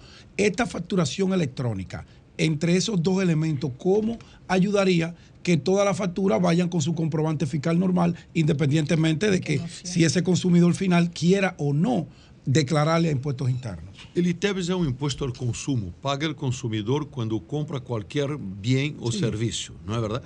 Quando compramos como consumidor final, se eu vou e compro uma chacabana agora, como com- eu pago e essa fatura é um recibo meu. Pero se eu sou uma tienda e compro 10 ou 20 ou 100 ou 1000, eh, a fatura que vem é distinta porque me dá crédito.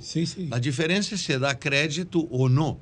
Então, a fatura eletrônica para ela é transparente, ela vai atender co- ao consumidor final, que vai. Ele casi não é parte do Sí, pero, proceso. por, ahí, por ahí. Yo la, la descripción que usted da la conozco perfectamente y todos sabemos el concepto de, de ese y de esa intermediación del comercio. Lo que pasa es que el comerciante, yo estoy haciendo una suposición y creo que se da en la práctica. Si yo tengo 100 facturas de consumidor final, yo puedo decir, pero esta yo no se la voy a presentar a Luis Valdés, No, no, porque no. yo tengo aquí la de crédito fiscal, No, no, déjame mandarle No, eso. Pedro, que hay, ¿Será hay eso, una, hay Luis? una pequeña Adelante, confusión. Sí. con- Vamos a ver. Y, esto, y esto le sucede a casi todos los consumidores.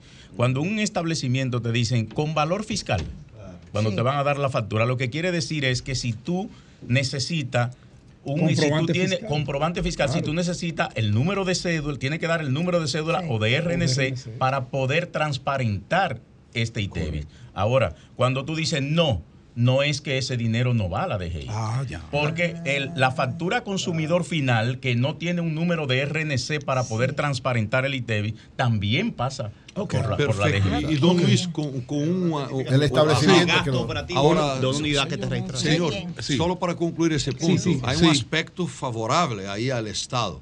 Porque si usted es un comprador y como usted mencionó, compró y tiene un crédito y no quiere presentarlas de débito, Exacto. Pero yo voy a saber que usted compra y no vende. Entonces yo debe tener un estoque muy grande ahí de productos por vender, porque ahora yo tengo la información de los que le vendieron. Y usted no vende nada y sigue comprando. Entonces, claro que ahí estamos tratando de un evasor. Esa era mi Podría ser el contrario. Usted puede comprar eh, y, y- y- y- y no vender, No vender. yo voy a ver que no hay un débito, o comprar créditos, facturas falsas, que hoy eso ocurre en papel, Claro. en todo el mundo. No hay país, no hay excepción. Pero ¿cómo descubrir una factura trucha, falsa, en papel? Ni con un ejército de hombres, pero, pero Digital, sí. hoy nosotros lo Digital, hacemos. sí. lo fácil. Nosotros ya tenemos el Centro Interamericano, un producto que se llama detector de anomalías en la factura electrónica. Les voy a dar un caso real. Eh, eh, Está en implementación en, en Guatemala y pronto en Panamá. El detector de anomalías en Costa Rica, solo un caso. Bueno, voy a contar todo, muy rápido. 1.4 mil millones de facturas. 1.4 mil millones. Llevó siete horas para procesar. Wow. Y fueron seleccionados 876 anomalías de 300 contribuyentes. De ahí 170 fueron consideradas de riesgo. Había un único contribuyente. Imagina, el- eso no es evasor. Ese es ladrón, es criminal, es un bandido. Ese señor vivía en un hotel en Costa Rica y vendía eh, facturas de tres empresas. Solo lo que nosotros hemos detectado, más de 10 millones de dólares de ventas de factura falsa. Hay que se llevó unos 2 millones de dólares para vender factura falsa. Ahora, eso no se detectaría manualmente, o podría, pero es muy difícil. El sistema no solo detectó este vendedor, como sabemos todos que han comprado las facturas falsas. Julio, una, Fue una pregunta a Luis. Valdés. Eh, Sí, ya va Eury, preso. después tú. Sí, Ya una, va preso. una pregunta Sí. a, a Pu- Eury, a don Publio y a, y a Marco, señor- a los dos, sí, a los El dos. señor Marco Livio le quiere responder Ah, algo bueno. a Pedro. Sí, Perdón, que él estaba Entonces, pendiente. no, no, perfecto. A mí me parece que Pedro tiene un buen punto. Sí se reduce la evasión. Yo quiero contar que en Guatemala nuestro sistema ahora verifica la factura electrónica que le venden al gobierno, por ejemplo.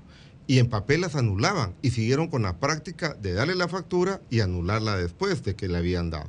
Ahora, antes de pagarla, verificamos eso. Ha habido un gran cambio de mucha gente, por ejemplo, trabajadores del Estado, compañías que le venden al Estado. Y eso también pasa con... Así que este es un mensaje al pueblo de República Dominicana. Cuando ellos paguen el impuesto a través de una factura electrónica, se están asegurando que ese dinero lo tienen que reportar a la DGI. Porque en factura manual yo estoy seguro que no reportaban todas las ventas y no, Es se- así. y no era posible Claro. verificarlo todo. Ahora podemos verificar en Guatemala en cuestión de un día si todos han reportado lo que vendieron y reciben un correo, un mensaje a su teléfono, llamadas automáticas al día siguiente. Y hacemos 70 mil de estas acciones al siguiente mes. Hemos mejorado muchísimo el cumplimiento. Pasamos de un incumplimiento del 28 al 17.6. Es una gran reducción. Ya estamos como un país de los más adelantados en cumplimiento tributario. Gra- gracias, Marco y. Publio. Que por cierto, Publio, Sí. me gusta tu nombre. Ah, qué bien. Mi, mi mamá se llama Publia. Ah, oh, buena Ah, coincidencia. sí, a ambos. ¿Cuáles han sido los principales problemas, obstáculos, dificultades en, ambos países para implementar y que sea efectiva la factura electrónica? Más que obstáculos, como bien lo mencionó el director Valdés, es, es cómo animamos a las personas y cómo esa cultura de transformar, de que acepten de manera voluntaria, porque lo que buscamos es, en principio, es que los contribuyentes lo acepten de manera voluntaria. Nosotros hemos, eh, por ejemplo, impulsado, y más o menos como Guatemala, que uno de los primeros obligados a utilizar la factura electrónica sean los proveedores del Estado.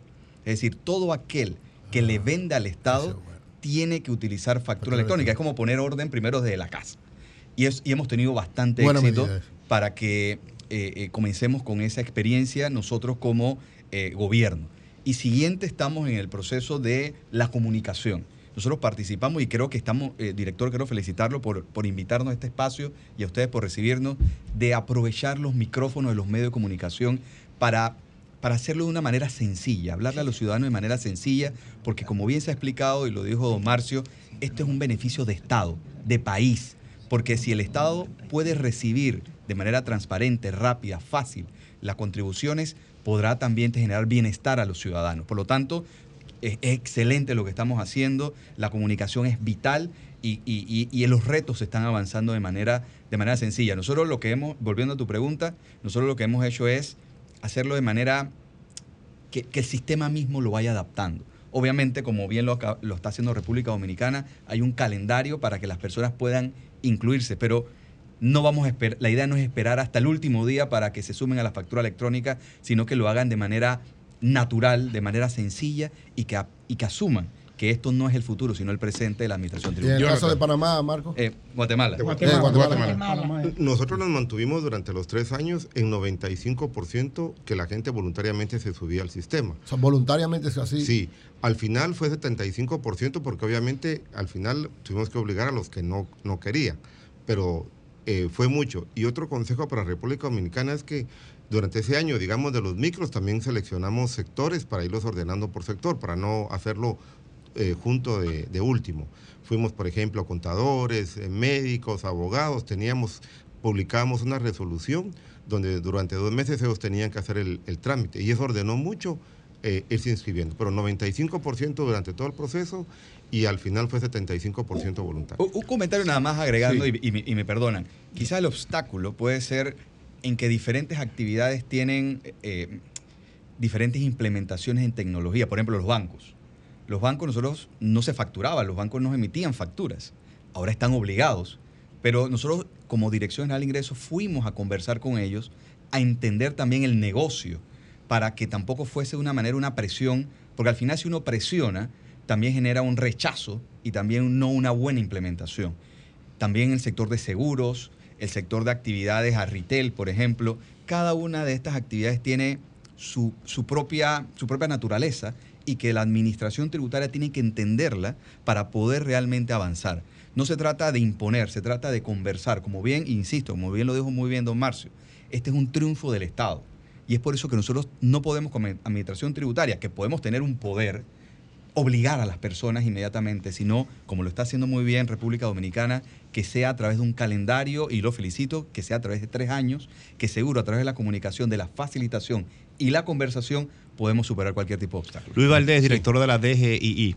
Eh, antes de implementar este proyecto, seguro ustedes ya han socializado con todo el liderazgo empresarial de República Dominicana. ¿Cuál ha sido la reacción? ¿Cuál es el ánimo que ustedes ven a este momento del liderazgo empresarial dominicano? Mira, Jonathan, yo tengo que sentirme muy satisfecho y el país también. Tanto el CONED, AIRD, ANGE, eh, los industriales de Herrera, todos, todas las asociaciones han tomado esto en sus manos. Incluso eh, nosotros. Todos los gremios empresariales. Todos, todos los gremios empresariales. Todos, ¿eh? Eh, FENACER, CONACER, tenemos alguna, con, sobre todo con FENACER y CONACER, algunas pequeñas diferencias, pero conversándolas, conversándolas. Pero los grandes contribuyentes que se a- agrupan en estas asociaciones de empresarios es un apoyo total, porque a ellos también le conviene, señores. No es solamente, no es solamente a nosotros. Y yo quiero aprovechar una pregunta que le hacían a Publio, miren, sobre la lo que tiene que ver con los proveedores del Estado. Óyeme, Ah, para los proveedores del Estado, actualmente a los proveedores del Estado se les retiene el 5% cuando se le paga en la Tesorería Nacional. Con la, todo el que entra a facturación electrónica y sea proveedor del Estado, se le elimina completamente la retención del 5%. Completamente señores. la retención se le elimina, porque ¿para qué es la retención? La retención no es por el impuesto, porque al final debe pagarlo. Era, el- esta retención es para tener la información del pago. Y entonces, si ya tenemos facturación electrónica, no es necesario tener la retención en la fuente. Entonces, son de las cosas que tienen eh, que tiene eh, eh, esta facturación electrónica buena. Yo quiero, Julio, eh, don Marcio quiere decir algo, pero Un yo... minuto. Un Sí. minuto, porque yo quiero volver sobre esta actividad de hoy y Ok, este es solo 26 para, marcar que a veces uno no, no se da cuenta. Las, un decla- declaraciones por Internet. Primer país a, enviar- a recibir una declaración por Internet no fue ningún país europeo, ni asiático, ni nada. Fue en América Latina. En el caso fue Brasil. La primera declaración antes de Internet por disquete también fue América Latina. Por Internet fuimos nosotros. La factura electrónica nació en Chile. En el mundo entero no había. Después Brasil, me- hoy el mundo mira América Latina. Indonesia visitó y Malasia, perdón, Malasia, no Indonesia. Fue a México, fue a Chile, fue a Brasil ver el sistema de facturación. Hoy la factura más moderna, podemos decir, porque salió por último, es la de Italia. Italia vino a estudiar el modelo latinoamericano. Francia está implementando. Y Australia, Corea, o sea, América Latina está dando un ejemplo y un camino al mundo. Eso, porque bueno. siempre vemos nuestros problemas. Usted Vamos a ver cosas quiere buenas. hablar de la actividad de hoy, es Sí. Importante. bien. Antes de eso, usted decía en principio que medianos y pequeños contribuyentes que les tocaría segundo y tercer año tienen incentivos si lo hacen de manera voluntaria antes. Así es. ¿Podrían hacerlo desde ya? ¿Qué tendrían que hacer? Porque ese incentivo, eh, mencionó en un caso 75 mil pesos, para una pequeña empresa cae bien. Sí, mire, estos incentivos eh, son utilizables, como dije, en certificado de crédito fiscal a, a- a pagar son impuestos, crédito a fiscal pagar para los créditos fiscales para pagos posteriores. Ahora bien, estas empresas, nosotros igual que todos los países, porque no estamos descubriendo, como decimos aquí en Dominicana, el agua tibia, sino copiando las buenas prácticas de otros países. Y esta ley prevé nosotros hemos diseñado desde hace un año un facturador gratuito que lo tienen los demás países. ¿Por qué el facturador gratuito? Porque el gran contribuyente tiene un sistema financiero, un sistema de contabilidad establecido y le es fácil conciliar para montarse con cualquier empresa proveedor de, de facturas electrónicas, montarse en el proceso, porque tienen el software, tienen los elementos, tienen las herramientas para montarse en esto. Ahora, el pequeño, mediano y micro no la tiene. Entonces, nosotros hemos dispuesto un facturador gratuito donde todos los contribuyentes profesionales, liberales, pequeño y micro, pueden montarse en facturación electrónica y no le cuesta un peso. No le cuesta un peso. Ahí está montada la DGI en estos momentos. Nosotros somos facturadores a través del facturador gratuito. Y esto está disponible, María Elena, para todos los contribuyentes desde ya. Como decía eh, Publio, no hay que esperar eh, que venza el periodo de voluntariedad, sino que pueden hacerlo desde ya. Yo no quiero desaprovechar. Eh, todas estas actividades forman parte de la celebración del 26 aniversario de la nueva DGI. Hace 26 años, que se votó la ley 227-06, eh, que, donde se creó la DGI, se fusionó eh, DGI con, con rentas internas. Entonces, nosotros en este año estamos desarrollando este gran panel, aprovechando este foro internacional con los amigos que muy bien nos reciben en sus países y yo agradecido de que hayan venido a explicarle a los dominicanos eh, las experiencias de ellos. Pero además, esta actividad de hoy tiene dos componentes más. Nosotros vamos a hacer un reconocimiento a los facturadores electrónicos que empezaron el piloto. Hoy en esta actividad del, del Hotel Embajador. Las 10 empresas que empezaron con que Magín. empezaron con Magín. Vamos a hacer un reconocimiento por ser parte del piloto de facturación electrónica. Y además vamos a premiar los 10 principales grandes contribuyentes que tienen el mejor cumplimiento tributario. Como contribuyentes responsables. Eso está muy como bien. contribuyente responsable con un certificado. No es solo DGI. cobrarle, también reconocerlo. Reconocerlo Claro. que el año pasado, en el 25 aniversario, lo hicimos en una actividad en Santiago, una en Asua y una en La Romana. Reconocimos 37 grandes y medianos locales de todos estos territorios y hoy lo vamos a hacer con los grandes nacionales. Este reconocimiento, de acuerdo al perfil de riesgo de cada empresa, se le construye lo que menos incumplimiento tienen y lo que cumplen con todas sus obligaciones. Y es bueno decirlo, no solamente que cuando la administración tributaria va a fiscalizar, Exacto. sino decirle, no, usted cumple con todo y por lo tanto se le reconoce. Y a ti- y a- perdón, y a tiempo, ¿verdad, don Luis? Sí, Porque claro. esto de las amnistías fiscales Ah, vamos es un... Vamos, va- excúseme, le- lo que ayuda es a que la gente no pague cuando tiene que pagar. A propósito, eh, director, antes de que Creo terminemos, el, eh, el proyecto de, de- de- de- de amnistía fiscal, Ah. eh, ¿cómo va? Este proyecto, ¿podría ser aprobado ahora con la extensión de la legislatura? Mira, eh, a ustedes como medio de comunicación puntero de este país, no puedo dejar de darle información, pero yo no quisiera entrar mucho. No, no, en no, ese tema, fue- fue- no quiero fue diluir- facturación electrónica, No pero quiero bueno. diluir el mensaje, Claro. pero Sí, sí, sí. eh, este proyecto que le hemos llamado un proyecto de ley de prescripción de oficio, no de una amnistía, porque tiene tres componentes, eh, va muy bien. Eh, Dios ya fue aprobado en primera lectura en la Cámara de Diputados.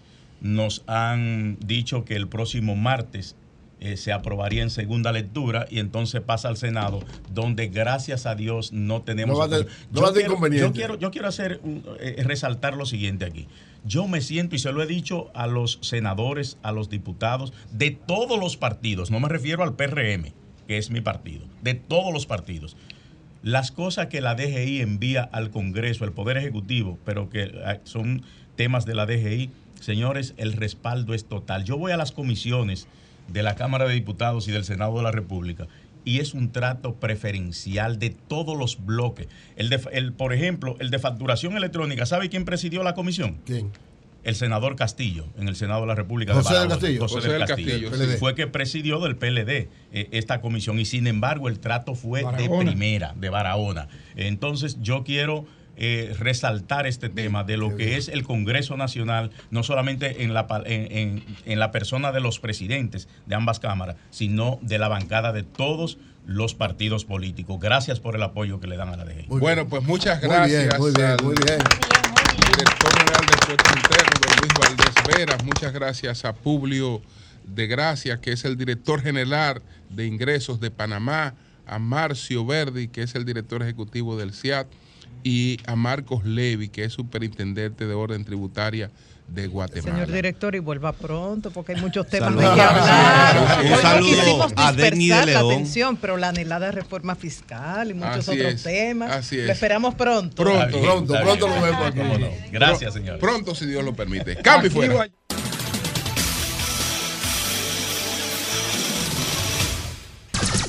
Sol 106.5.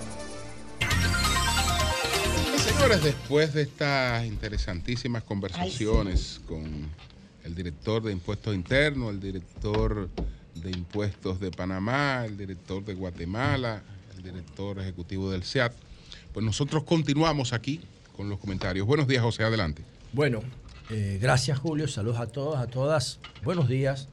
Yo estaba en el banco allá escuchando la opinión de todos estos expertos latinoamericanos en materia de em, facturación electrónica, algo así, ¿verdad? Facturación Sí. electrónica. Impuestos. Bueno, en realidad, cuando yo fui al Congreso, yo planteé cuatro proyectos, solo cuatro. Y entonces era el de seguridad perimetral, el de revisión de patrimonio, el de mm, botón de pánico y el de gobierno electrónico. En realidad, gobierno electrónico es como un eje transversal en torno al cual debe girar todo el Estado.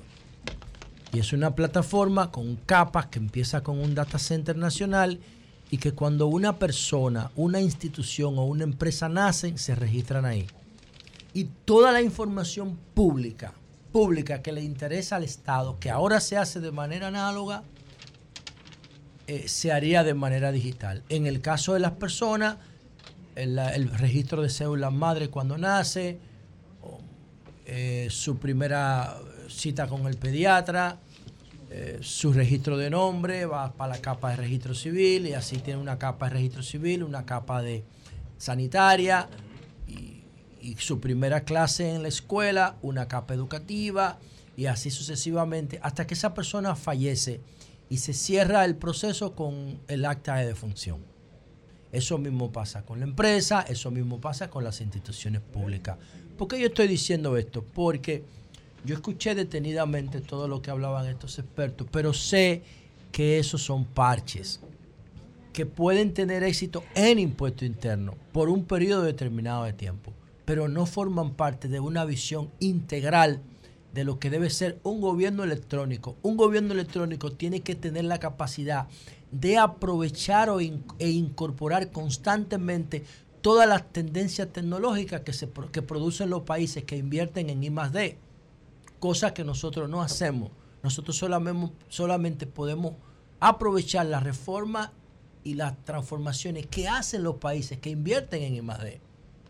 Entonces, podemos caerle atrás eso de manera eficiente, como si tuviésemos una plataforma de gobierno electrónico con un gran data center nacional. ¿A qué yo me refiero con eso? Vamos a suponer que tenemos una capa inmobiliaria. Una persona que vive en Alemania, un inversionista ruso, un inversionista finlandés, que quiera comprar un pedazo de tierra en República Dominicana, en el valle de Atomayor o, o en la terrena, simplemente entra a la capa inmobiliaria y toda la información que está en esa capa, el gobierno la garantiza, es oficial. Y él puede hacer una transacción, puede ver la tierra modelada en 3D, renderizada, puede saber su historial de compra, de préstamo, de dueño, de todo, y sin moverse de su casa en Europa o en Asia, puede comprar y tiene toda la garantía del Estado. Eso es una capa inmobiliaria de gobierno electrónica, una capa de titulación, por ejemplo, por poner un caso. Y si vamos al tema de impuestos, ¿qué pasa? En el tema de impuestos de mi proyecto de gobierno electrónico, o mío no solo, porque aquí trabajó mucha gente valiosa, ¿qué nos encontramos? Bueno, nosotros nos encontramos con un proyecto que por la pandemia yo decidí sacarlo del el proyecto de gobierno electrónico y presentarlo aparte. Entonces se lo llevé a Magín, se lo llevé a su oficina pero no creo que haya entendido esto. Porque mm, sí, chévere, pero después no pasó nada de ahí. ¿Y en qué consiste esto? El, proyecto que lo dejé allá en el 2019, casi 20, porque no, no se pudo trabajar más de ahí, es el proyecto de ley que crea el registro electrónico de contratos.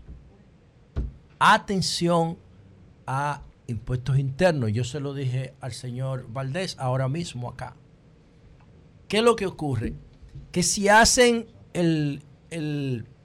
la facturación electrónica, va a tener muchísima resistencia, porque eso también lo intentó el PLD y no lo pudo lograr. El tema se politiza. Y eso es como, eso va a ser peor que pasarlo con una reforma fiscal. Entonces, el, el, el, contribuyente no tiene incentivo para hacer eso. Todos los incentivos están de parte del Estado para cobrar. Y entonces ahí se producen unos niveles de resistencia que son muy difíciles de vencer. El PLD intentó hacer eso y no pudo. No pudo. El PLD fue que empezó la reforma electrónica tributaria creando el número de comprobante fiscal en el 2004, 2005, por ahí, después que Lionel volvió al poder. Y no pudieron avanzar más de ahí por los niveles de resistencia que, que ponen los contribuyentes. Eso es lo primero. Pero segundo, ¿qué, qué incentivo tienen los contribuyentes para pagar más? No tienen. Entonces, sí hay unas altísimas tasas de evasión, tanto a nivel de ITEVI, que es uno de los grandes desafíos que tenemos. ¿Por qué? Porque los agentes de retención, una gran parte de ellos se cogen el ITEVIS. Se lo cogen.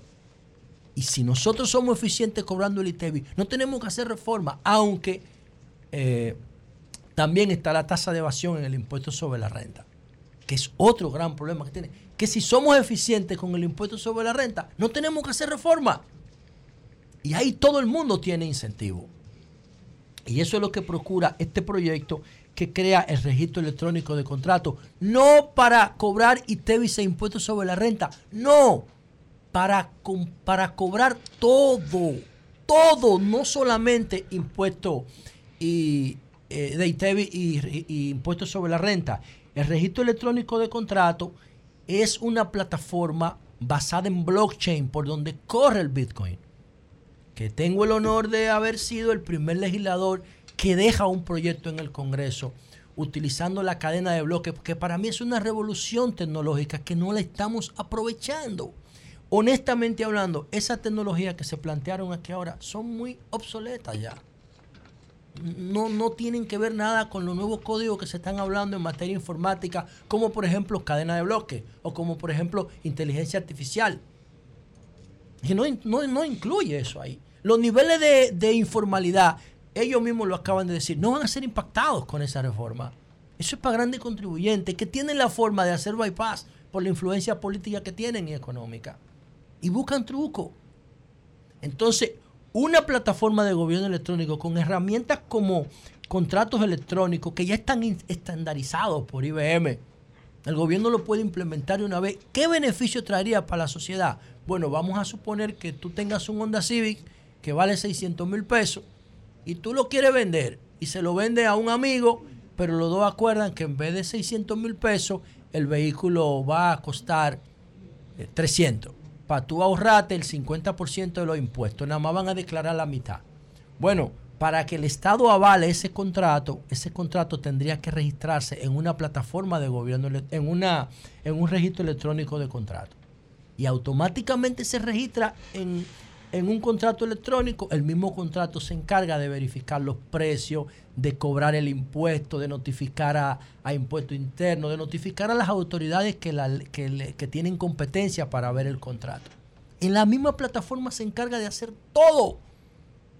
Y como es un tema de baja intensidad, porque simplemente si tú no te registras en el- la plataforma de contrato electrónico, el Estado no te garantiza ninguna transacción, ya sea de salud, ya sea inmobiliaria, ya sea de vehículo, ya sea de lo que sea, de ropa, de lo que sea, no te la garantiza si tú no haces registro electrónico de contrato.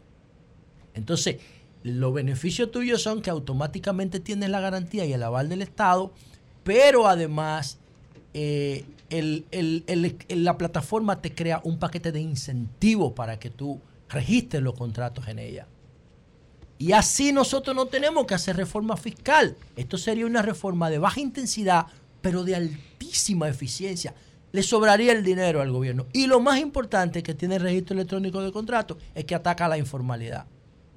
Ataca la informalidad, cosas que no hacen estos parches fiscales, porque eso es una modalidad de parche fiscal.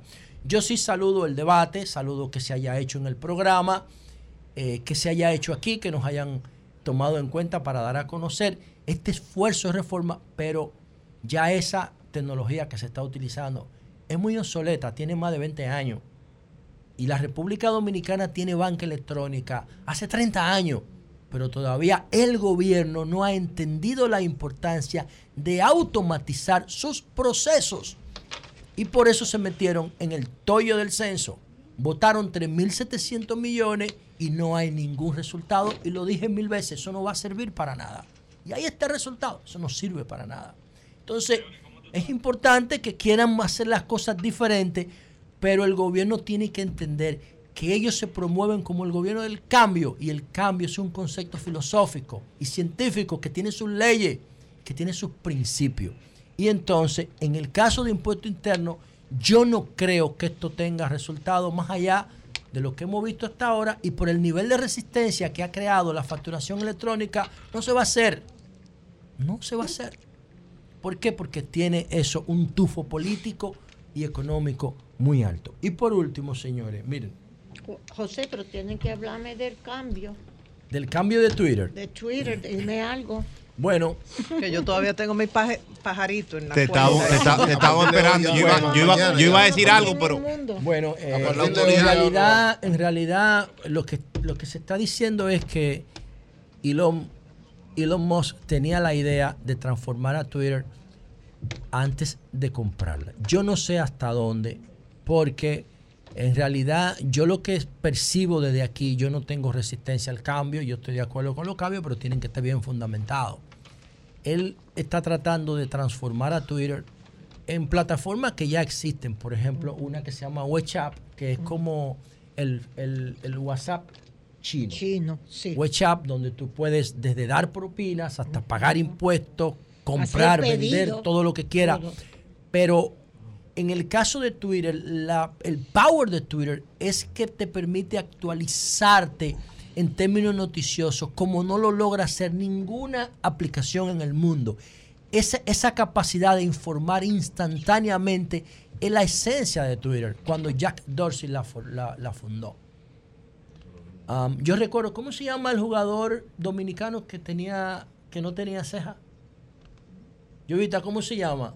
El jugador que no tenía cejas dominicano que jugaba con Toronto. Búscalo ahí. Bueno. Bueno, ese fue uno de los primeros que empezó a tuitear, de que la NBA le prohibió que tuiteara en la cancha jugando. Charlie Villanueva, ese. Ok, que, gracias, Jovita. Entonces, ¿qué pasa con Twitter? Que Elon la quiere desnaturalizar. Y yo creo que eso tiene que ver con los objetivos políticos con lo cual se ha comprometido él, que son, tienen que ver con el trumpismo. Y él está cambiando la naturaleza de Twitter. Recuérdense que Twitter bloqueó a, a Donald Trump. Y ellos se quedaron con el control y ahora él dice que la quiere transformar en X. Recuerden que su principal empresa de es exploración X. espacial se es llama X. X. Él dice que X tiene un sentido general para Sí, todo. Sí. Pero el valor de marca de Twitter, sobre todo después que Trump empezó a, a tuitear. Pero ha se- perdido mucho dinero con No, no, no, no. Con Es- no, está- dice que ha perdido mucho dinero. ha perdido dinero porque los inversionistas en principio se los anuncios. se alejaron exacto por algunas decisiones que había tomado Elon pero la marca no ha dejado de, de- de expandirse con él no hay problema con eso ahora lo que él está apostando ahora de convertir a Twitter cambiarle su esencia para Exacto. convertirla en una pl- plataforma tipo WhatsApp yo creo que es un paso demasiado riesgoso, sobre todo cuando ya Facebook le ha planteado competencia con Threads. Sí. Le ha planteado sí, competencia. Entonces, sí. ahora mismo las reacciones son negativas. Vamos a ver cómo esta carga se acomoda en el camino. Cambio fuera.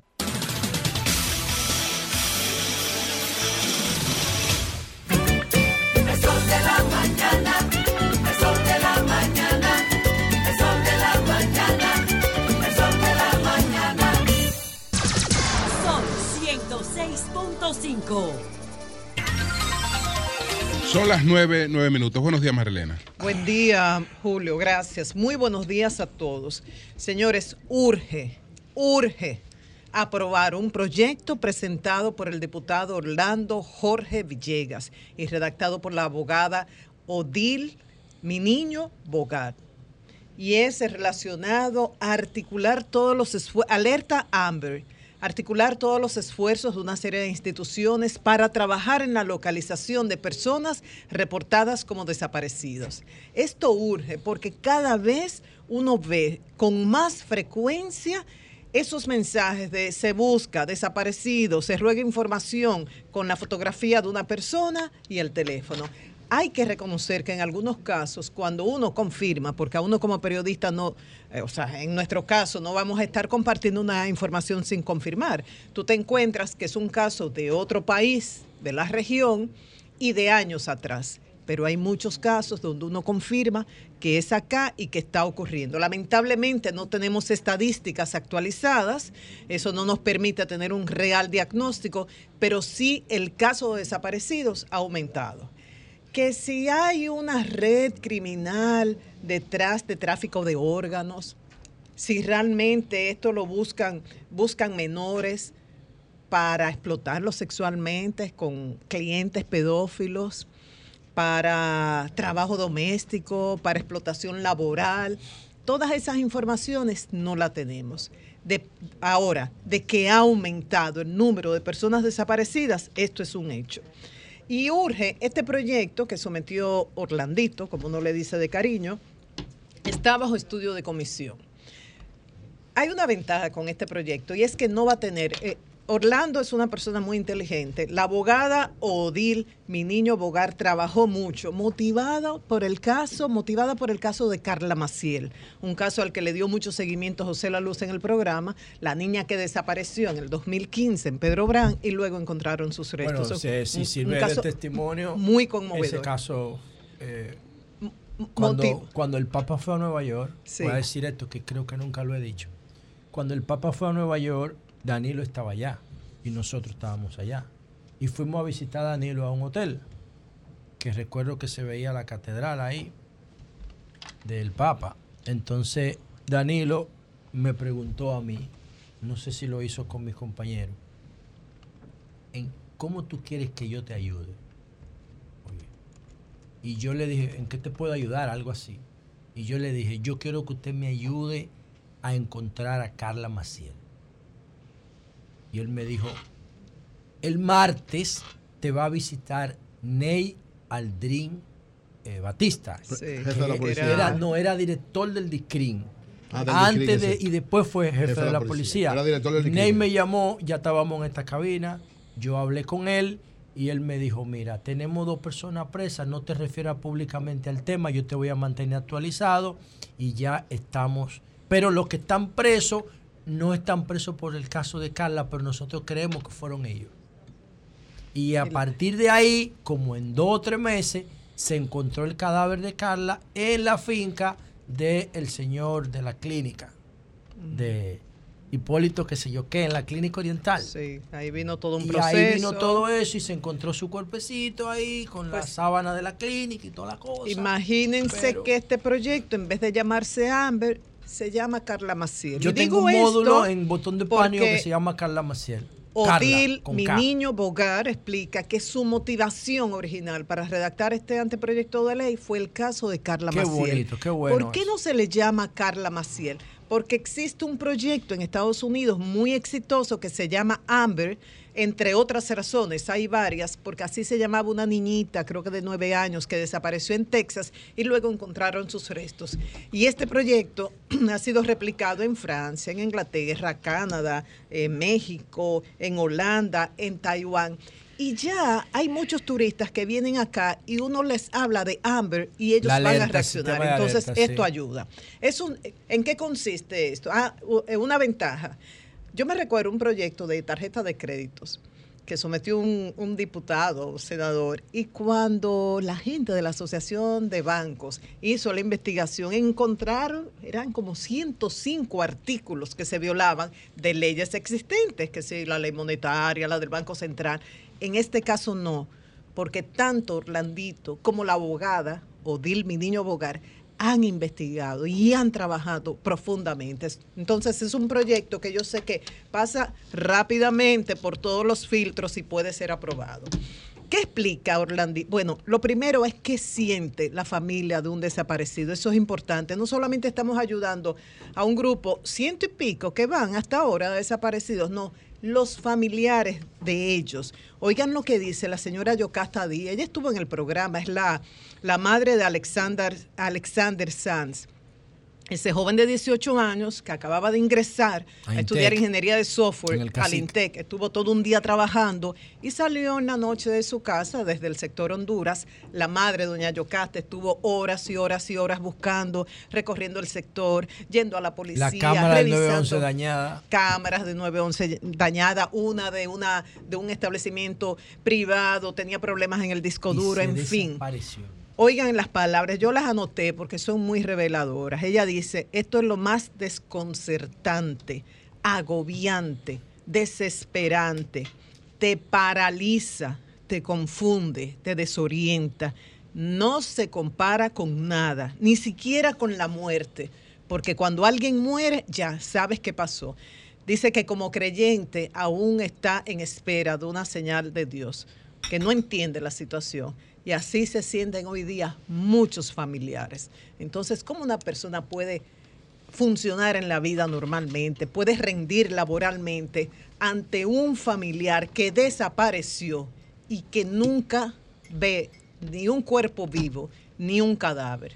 De ahí la ¿Y importancia cómo de la esto. alerta Amber puede, puede prevenir que una persona desaparezca? Bueno, hay un aspecto que es prevención y otra cosa que es localización. Orlandito explica que a nivel de prevención, dice él que hay unos sitios, por ejemplo, en cuevas, por informaciones que él ha investigado, las cuevas que tenemos acá en la ciudad, que los que trafican con personas, con niños, los tienen ahí durante un tiempo. Y él dice, esto es un tema que debe ser de seguridad nacional. Claro, porque y si, se no si pueden, eso. si quieren trabajar en prevención, lo primero es darle seguimiento a esos lugares donde ya se ha identificado que pasan las personas secuestradas, los que trafican con personas. Es información que ha ofrecido Orlandito, que ha investigado el tema.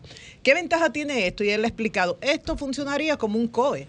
O sea, ya están las instituciones con sus recursos. Es articular. Dice, cuando uno va a la policía, en principio habían tres o cuatro personas, ahora hay diez. No dan abasto con la cantidad de personas desaparecidos. Pero si se crea este sistema, que según el proyecto de ley estaría presidido por la Procuraduría y ahí participaría también de policía, los bomberos, Indotel con todo este sistema de telecomunicaciones, pero también el Ministerio de Defensa, Ministerio de Medio Ambiente, con una red a nivel nacional entre guardaparques, el CEMPA, el Sistema Nacional de Protección Ambiental, de la rama militar, en fin, una serie de instituciones. Dice, así como el COBOE ha funcionado, usaría ya con recursos de estas instituciones. O sea, no hay que crear una entidad más, no hay que destinar un presupuesto adicional porque por ley dice para garantizar la estabilidad y la sostenibilidad. Dice, se necesita también estadísticas en tiempo real y una especie de banco de, de la banco de ADN para identificar en el caso de desaparecidos que luego, que se hayan reportado, que luego aparezcan los cadáveres, poderlo identificar. Son temas para tratar. En otros países, dice Amber, se especializa en menores de edad. Dice aquí, no tenemos capacidad quizás para eso, pero se puede hacer a nivel general.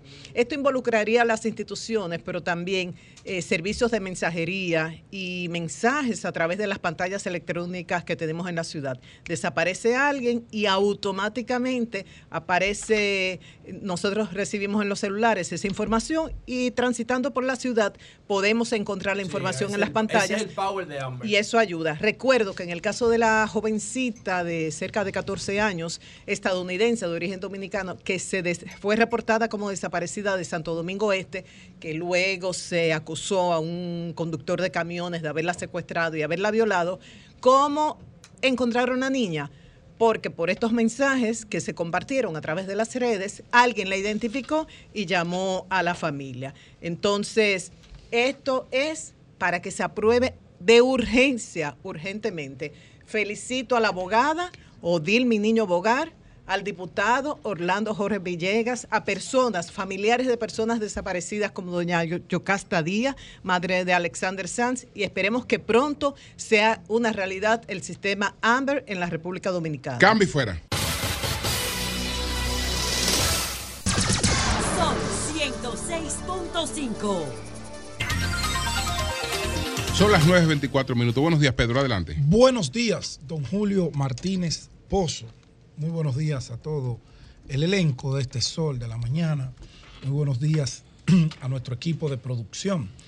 Muy buenos días a nuestros amables radioescucha, televidentes y cibernautas. Un fuerte abrazo para todos, nuestro cariño, nuestro respeto para todos ustedes. Bueno, un día, eh, como siempre, una agenda cargada, interesantísima, esa conversación que sostuvimos con los directores de impuestos de Panamá, de Guatemala y de la República Dominicana con este tema de la facturación electrónica. Un gran desafío, pero a la vez un gran avance y una gran oportunidad de ir modernizando el Estado dominicano.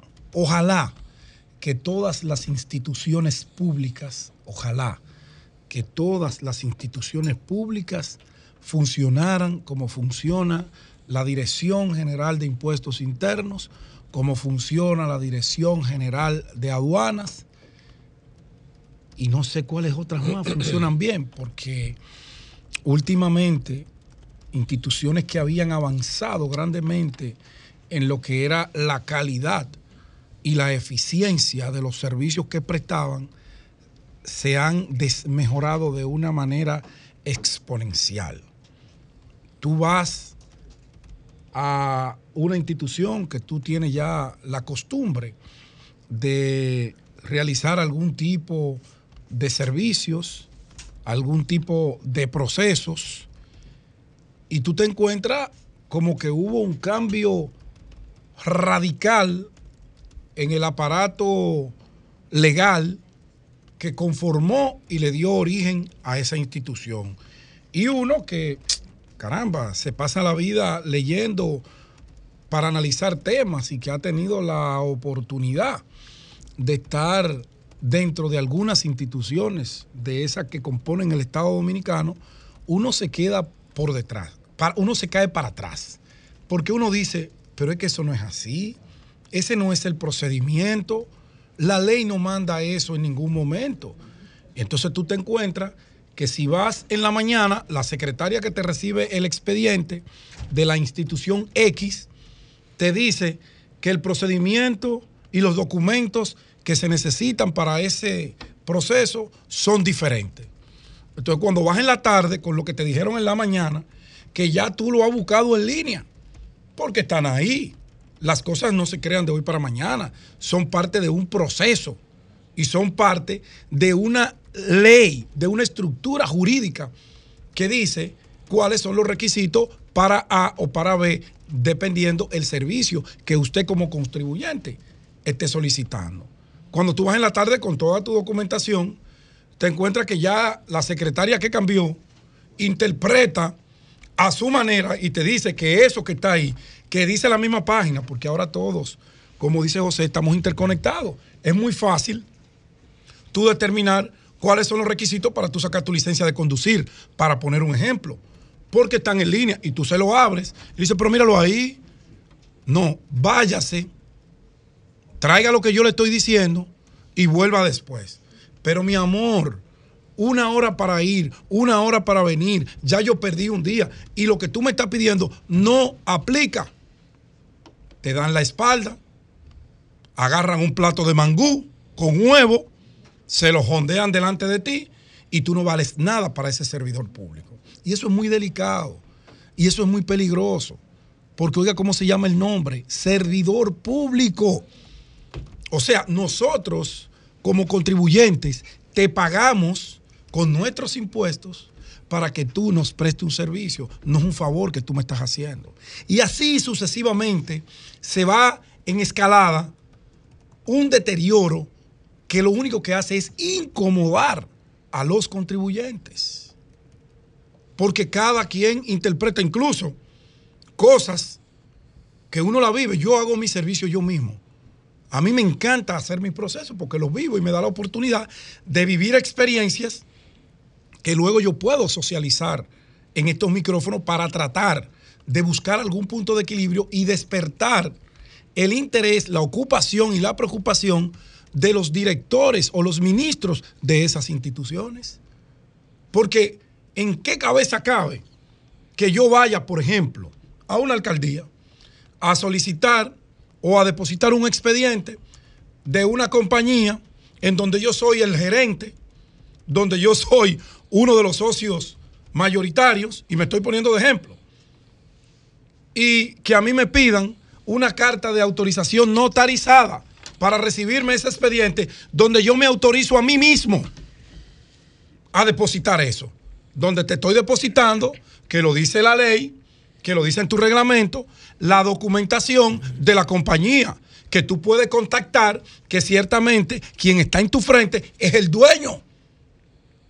Y tú le preguntas al que dirige y nadie sabe nada. Pero mientras tanto, tú te tienes que ir a pagarle a un notario una carta que después que tú la entregas, te dicen que no, que no era necesaria. Pero tú te coges una semana en ir y venir. Y si le falta una coma, porque son abogados todos los que están recibiendo expedientes, todos. Tú le pero si ya te dice el nombre del proyecto aquí arriba y aquí está, ¿por qué tú quieres que yo te lo repita en cada párrafo que te redacte? No porque se la regla, pero qué maldita regla. ¿A dónde está esa vaina escrito? Eso se llama ganas de joder, incapacidad y deseos de hacerle la vida imposible a los contribuyentes. Y los gobiernos no están para hacerle la vida imposible a sus conciudadanos. Pasa en las alcaldías, pasa en las EDES, pasa en la tramitación de plano, en la tramitación de licencia, en la tramitación de todo servicio que usted va a hacer. Entonces después, cuando tú vienes aquí, que tú recopilas la incomodidad, la molestia, la indignación colectiva de la gente, dicen, a Pedro le cogió conmigo. Y que ya, ya los notarios y los alguaciles que te cobran... Tiene que repetir el pago. Ya eso electrónicamente es innecesario. ¿Para qué tú necesitas un notario que valide que eres tú? Ya la tecnología te registra tu firma digital, eso no, eso no es necesario. Y te ponen a dar viaje y viaje y viaje. Para tú entrar a Facebook o a Instagram o a Twitter, tú necesitas un notario que valide tu información. Y tú no te logueas todos los días en un paquete de plataforma. Es lo mismo que, ¿cómo se llama? El que te lleve el, documento. El alguacil, el mensajero, el alguacil. Esas personas tienen que buscar qué hacer. Y tú tienes que pagarle 5 mil Porque en el, en el futuro inmediato, en el futuro cercano, figuras como la del alguacil y la del Hoy notario la comunicación público de van a desaparecer. Eso ya no tiene sentido eso. No, no tiene sentido. Entonces tú vas y vas y vas Oye, y tú sales que tú te tienes que sentar en la acera de enfrente para botar la rabia que tú acumulas en una recepción de una institución pública. Coño, eso no puede ser, porque lo que debemos es apostar a la modernización del Estado, hacerle la vida más fácil a los ciudadanos. Usted no está en una posición pública para ponérsela difícil al ciudadano. No, usted está para orientarlo si él está equivocado. Coño, pero usted no está para inventarse procedimientos que ya existen. Y eso está pasando en casi todas las instituciones de servicio. Y ojalá alguien, alguien le pueda poner atención a esto porque eso indigna a la gente.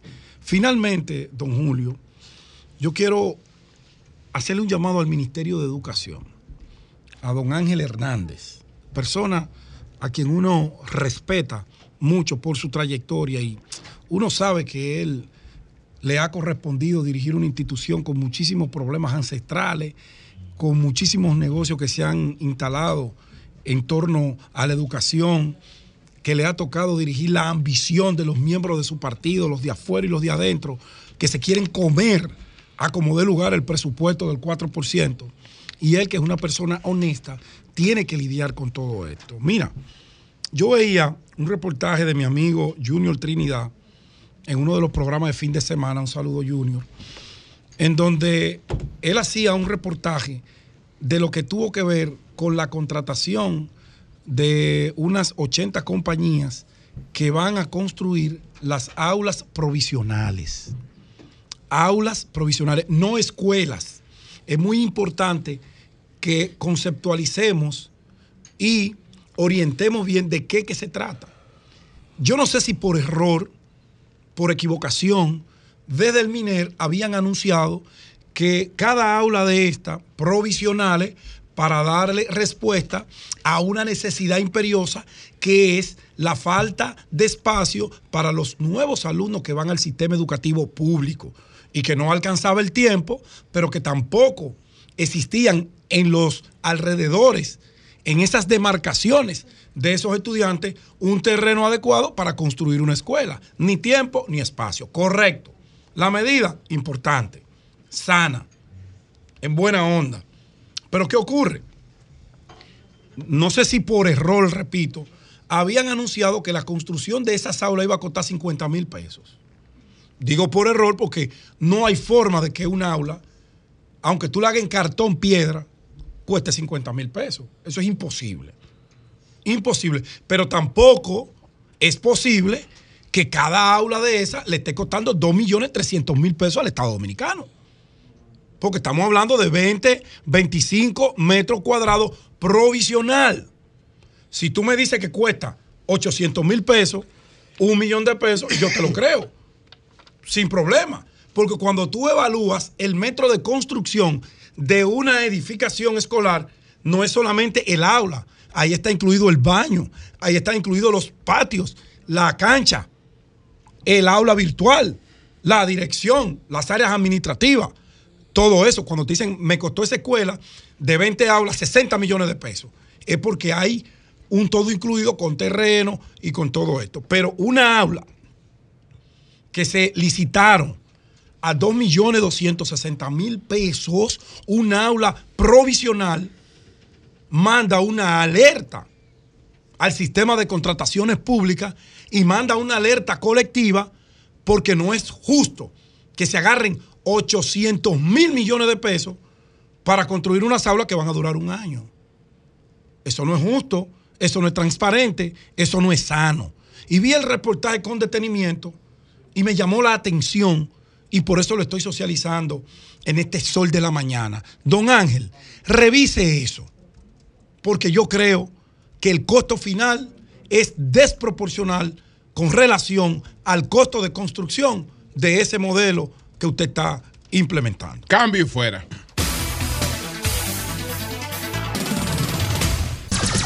Son 106.5. Bueno, gracias, gracias a Ercilio Veloz Burgos. Acabo de recibir aquí un opúsculo donde están eh, publicadas varias cartas que el coronel eh, Francisco Alberto Camaño Deñó le enviara a Arcilio Veloz Burgos. Oh, y bien. luego están eh, los comentarios sobre esas cartas de, de Camaño a, a Arcilio Veloz. Qué bien. Hay comentarios de Juan Daniel Barcácer, de Juan Bolívar Díaz, de Luis González Fabra, de Trifolio, de Mercedes Castillo, entre otros. Así es que veremos, Arcilio, este, este documento y lo conservaremos. Gracias, gracias, muchas gracias, Ercilio Veloz Burgo. Entonces, el senador Alexi Victoria Yep está con nosotros y él viene sobre todo a explicar un proyecto que haga levantado cuestionamientos y críticas que, que tiene que ver con exoneraciones para eh, impulsar el turismo náutico en la República Dominicana. Pero antes que eso, senador, eh, se habla mucho de problemas, que hay varios colegas suyos que están tocando otras puertas, que hay por lo menos tres o cuatro senadores del PRM que eh, si, si, si, si son afectados definitivamente, eh, pues pudieran dar un salto. ¿Usted ha escuchado algo entre ellos por allá? Sí, buenos días, don Julio, a Eury, a José, a Saludos, Leonela, Jonathan y, y- y Pedro. Para senador. mí realmente un honor y, y gracias por la generosidad de ustedes de, de abrir un espacio a uno. Pero eh, con la pregunta que usted me hizo, allá no sea, allá todo el mundo está trabajando eh, en su precandidatura y, y creo que la mayoría o el, no- o el 100% van a salir beneficiados eh, con el método de la encuesta y ahí no hay temor de nada. ¿Usted, Eh, cree, ¿Usted cree que Milcia de Fanjul le gane a, a Julito Fulcar en, en la encuesta? Yo entiendo que sí, que le puede ganar, porque Don Milciade, una gente que ha sido diputado muchas veces, eh, como senador lo ha hecho bien, eh, eh, está bien valorado en, en, en, en Baní. Y sería una gran pérdida para el PRM, ¿no? Si él decidiera irse. Total, Él para, cualquier partido. Mira él lo que le pasó en el PLD, él se fue del PLD para el PRM, o sea, puede volver a su No, casa. pero, pero, pero, pero él, Él se, puede él- volver a su casa. él- él se fue cuando estábamos fundando el PRM. él, él se fue en el 2015. Sí, pero él tiene su esencia PLDista, él puede volver. Sí. PLDista no, el peor Él de los casos sería el otro lado. Eh. Ah, La lo Danilo maltrató mucho allá. eh. Lo propio dicen de Sí, pero Abel lo va a tratar bien ahora. De Santiago Zorrilla. Que Coño, Santiago se lo han puesto Santiago. Zorrilla es un puesto hombre, un hombre del partido, miembro de la dirección ejecutiva, una persona muy cercana a la familia Mejía, don Hipólito. Eso son bolas a veces que. Y a que- Melania, ¿quién que le han tirado atrás? A Melania Salvador, ¿y la- No, no, no, no se ha dicho. una serie de gente atrás ahí. Ellos lo han metido como, como alguien, Sí, otro. sí. Sácamelo de Lo ahí. están embromando. Pero que eso es bueno y allá también en mi provincia mandaron otra uno? persona. ¿Te mandan uno también? No, pero, el gobierno no manda a nadie, el Luis no manda a nadie. A usted se lo mandan para que retose. Lo será que con todos los funcionarios pero no- lo que deben de renunciar todito pedir licencia a lo que vayan a competir. Eso. Sí, dam- damos la bienvenida al doctor Pero- Virgilio Feli Pero usted, 9.50 usted descarta, minutos. usted descarta que algún senador del PRM eh, termine fuera del partido si se siente desplazado. Mira, eh, yo, totalmente yo descarto eso. El caso eh, del senador La Romana eh, eh, fue un caso muy especial, eh, donde se reservaron, no le informaron. La gente se entiende cuando se le explica, ahí hablando, conversando, y, ahí parece una mala comunicación, pero eh, de igual forma él tomó su decisión eh, de antemano y, y- nada, ahí estamos eh, todos luchando por el porque el Congreso se mantenga firme con el PRM y la mayoría. Senador, el diputado José Horacio Rodríguez se regó recientemente en el Congreso. Dice que cómo es posible, mostró una factura del ITEVIS que él pagaba como ciudadano ante tales productos y entonces ofreciendo incentivos, exoneraciones a ricos, millonarios con esto del proyecto de, los incentivos para el turismo náutico. Mira, e- es un proyecto de ley que duramos alrededor de un año y tanto en, en el Senado, casi dos años. Eh, perimió en, en la, en la Cámara de Diputados en la legislatura pasada y, y la deposité nuevamente ahora, eh, en, Ah, ¿Es autoría, en esta- autoría tuya? Sí, y, Y de Ginette. bueno, Ginette, eh, como ella fue presidenta de la comisión y trabajó Sí. bastante, eh, eh, ella quiso ser y es proponente. Pero, pero el tema es de que, de que eso hay que analizarlo y estudiarlo. Lo, lo- Ahí traje el proyecto para que eh, Jonathan se lo envíe a, a José Horacio para que lo estudie bien. Y Jonathan es el vocero de José Horacio. ¿Eh? No, porque son amigos. Ah, ok. No, yo, yo tomé lo de la declaración de José Horacio y leí el proyecto y leí el artículo que dice que aplica tasa cero para importación de vehículos de lujo en un país. Vehículos de lujo no. Eh, Son yates, yates Lo mismo, son me- medios de transporte de lujo. En un, Vehículos país, acuáticos. en un país que lo que tiene pendiente es aumentar la progresividad de su sistema fiscal, usted está planteando que los más ricos paguen un impuesto ahora y ahora que pagan poco. Te contesto ahora mismo. ¿Cuál es la Mira, cosa sí, sí, extraordinaria? Aquí todos los que tienen yate, lancha, ninguno están registrados acá. La registran y tienen licencia eh, temporal. ¿Y pagan impuestos allá? ¿En dónde?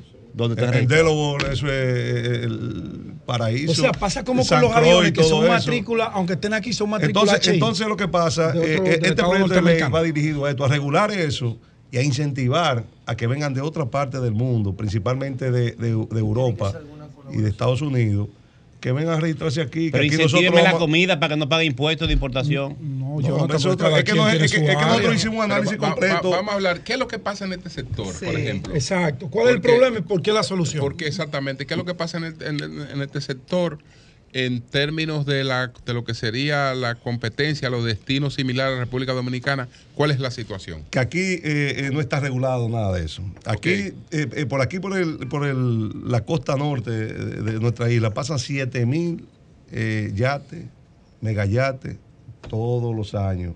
Cada vez que hay invierno, empieza en Europa, todo el mundo manda su lancha para acá a repararla, a, a- a vacacionar, y no entran acá por falta de regulación. regulación.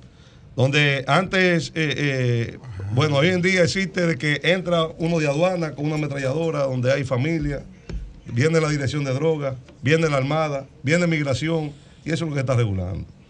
Segundo, de que ellos vengan aquí a registrarse con una licencia temporal, lo que, no, lo que estén registrados en Europa, que vengan con una licencia temporal, que paguen eh, eh, la tabla, la tasa que pusimos nosotros, que son 5 dólares por pie cuadrado, y pueden estar durante seis meses acá. Y eso es, lo que tú vas a traer, es que ellos vengan para acá, para este país, a reparar su lancha, a, eh, eh, a suplirse de, de- de- los alimentos, de bebidas, a echar combustible, a cambiar eh, cualquier tipo de, de- de- de que los astilleros aquí también van a estar regulados, No, a incentivar a todo eso. ¿Y dónde van ellos ahora? ¿Dónde van ellos ahora, por ejemplo? Cuando- San Croix, San Martín, Cuba hizo una- un puerto de 1.200 amarres, que ahí también eh, está tasa cero. Costa Rica, que son la competencia nuestra, y todas esas islas viven de eso solamente, donde, donde no existen aeropuertos. Ellos, ellos vienen eh, eh, jeques que se tiran ahí en, en, en Samaná. Lo está esperando eh, la, la- eh, cualquier eh, avioneta pequeña para llevarlo a, a, a esa islita. Y eso es lo que estamos nosotros buscando. Nosotros estamos regulados por una ley de- del 51 eh, que, que no tiene, que ya está totalmente anticuada, que es de policía de puerto y eso. Y todo e- ese tipo de, de- de- de controlar también los, eh, lo que hacen deporte acuático acá. Que no nada de eso está ¿Y regulado. quién se encargaría de eso? La Armada. Eh, eso eh, eh, con un una, equipo especial donde tiene que perfeccionarse con el tema del inglés, de los idiomas y, y con un tipo de protocolo que está inclusive en la misma ley de que eh, eh, puedan venir aquí la seguridad que, que- que tiene que brindarle el Estado Dominicano, eh, porque realmente 17 provincias tenemos nosotros eh, de costa y nosotros vivimos de espalda al mar. Yo creo que la necesidad de promover este tipo de turismo que mueve mucho dinero y que ahora mucho mismo más no- que mucho más que, que- que- que el mismo eh, turismo Yo de- creo que está clara en cuanto a la regulación de parte de la Armada. Si la Armada no ha podido cumplir con algo tan sencillo como otorgar portuaria. licencias a capitanes, eh, a cada, que esto sale a relucir cada vez que hay accidentes entre estas embarcaciones con turistas, que han muerto ya varios en este año, y es responsabilidad de la Armada. La Armada reconoce que el capitán no tenía la licencia ni y Pero entonces porque, no, porque como- no hay una ley, este, esta es la ley que va a controlar. Porque no hay regulación. ¿eh? Porque la Armada, eh, según la Constitución, es la que está para eso. ¿eh? Pero la comisión, por ejemplo, presentó que, eh, que esas cosas son importantes, además de esto que usted está haciendo aquí.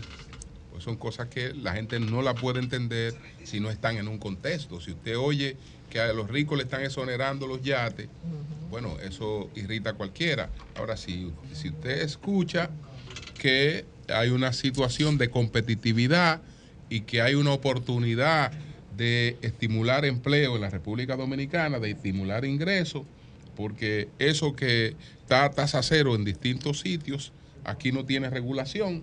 Pero, Eh, pero- todas esas cosas hay que aplicarlas. Pero, hay que ver, hay que ver que la tasa cera, si es la movilidad, el uso de puertos, de amarre, el derecho a eso, o el tema de la importación de todas las estructuras. Por, eso le planteaba, por eso le planteaba los estudios comparativos, que es Claro. importante. Porque ahí es que Ahora se ha la generado la No, porque si usted me dice de, de- de otro tipo de... o sea, yo compro un jet ski y me lo traen gratis. El tratado, no. el tratado de libre comercio, el tratado de libre comercio con Estados Unidos, tú lo entras aquí gratis. Todas son de las informaciones que hay. Nosotros estamos abriendo eh, de que sea de toda parte del mundo que venga acá. Porque Europa. eh, eh, Yo estoy de acuerdo con eso. ¿eh? Lo que pasa es que hay que Llega más de en el Europa que contexto- en el contexto que lo he explicado, sí, yo estoy de acuerdo. Porque ahora Claro, en el eso aviación, abre la posibilidad de Sí, negocio, consumo indirecto, trabajo, servicio, 2.5 mantenimiento, claro. 2.5 empleos por cada eh, eh, eh, eh, de los que entran a puerto. Senador. Porque vienen a- la- los muchachos a limpiarlo, que son dominicanos que van a Sí. limpiar.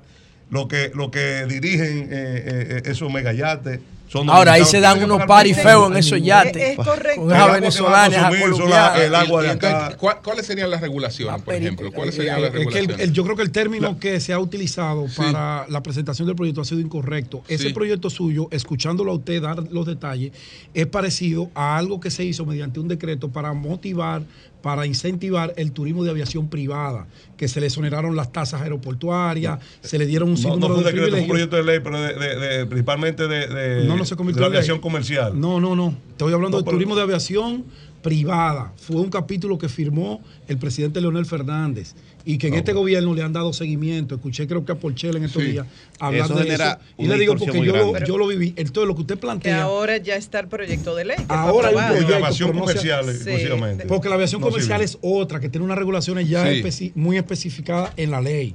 Esto fue un turismo de aviación privada a las aeronaves de no de barriga ancha, sino de barrigas cortas, aviones de, de cuatro o seis pasajeros, para Hoy- motivar el turismo Hoy familiar. si, usted trae- hoy, si usted compra su. su- Pero no es que tú dejes el avión aquí hoy, sin hoy impuestos. cualquiera de estos eh, lanchas, cualquiera de estas eh, que, que usted compra, la trae sin impuestos de Estados Unidos. Tú, tienes, tú la pagas allá y la traes sin impuesto acá. Tú solamente tienes que registrarla, la registran siempre allá para que no. Que la matrícula sigue siendo americana. Lo, lo importante es que sean de bandera dominicana, que la registren aquí, porque aquí los costos son mucho más elevados.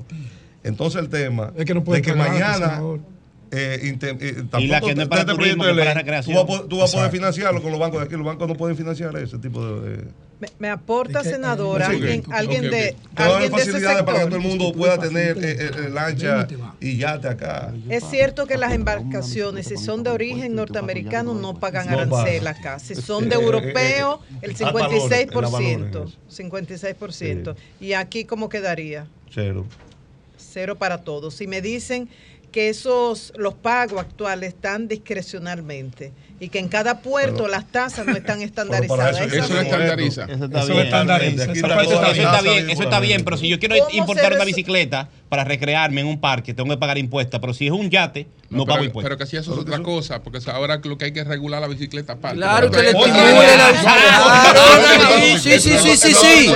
La bicicleta debe ser libre de impuestos. No, es que no es de turismo el Porque proyecto. tú te vas a encontrar con que hay gente que Es que está el pasando proyecto no- hambre. Ahora el- está el turismo náutico. es que el proyecto no es de turismo.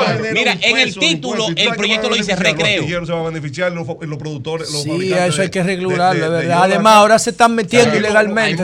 Situaciones con los Recreo, deportes acuáticos también Sí. y con Ahí los vehículos de los deporte acuático. acuáticos. ¿Y Incluso qué creo se va a Claro. hacer con la DNC? Tú sabes todos los todos los botes aquí que no tienen con licencia el ni turismo nada. náutico como y con lo la aviación. y lo de Hay registro, Hay que ¿cómo, cómo las autoridades tienen control de eso sin, sin cometer esos excesos a lo que usted se refiere? Ah. Es que, es que- hay uno- unos eh, eh, no es la una matrícula que tienen cada uno, le entregan, eso está ya a nivel mundial, eh, eh, la Armada va a poder entrar, analizar quiénes son ustedes, le dan su Al- permiso. Si- al si- si- estar registrada sin esa- investigarle ta- ellos lo revisan todo. Aquí no A ver si entendemos. revisar un- un- una gente que venga de, de España con un, un, un yate, un megayate, tú no puedes estar revisando eh, eh, eh, embarcación por embarcaciones con metralladora.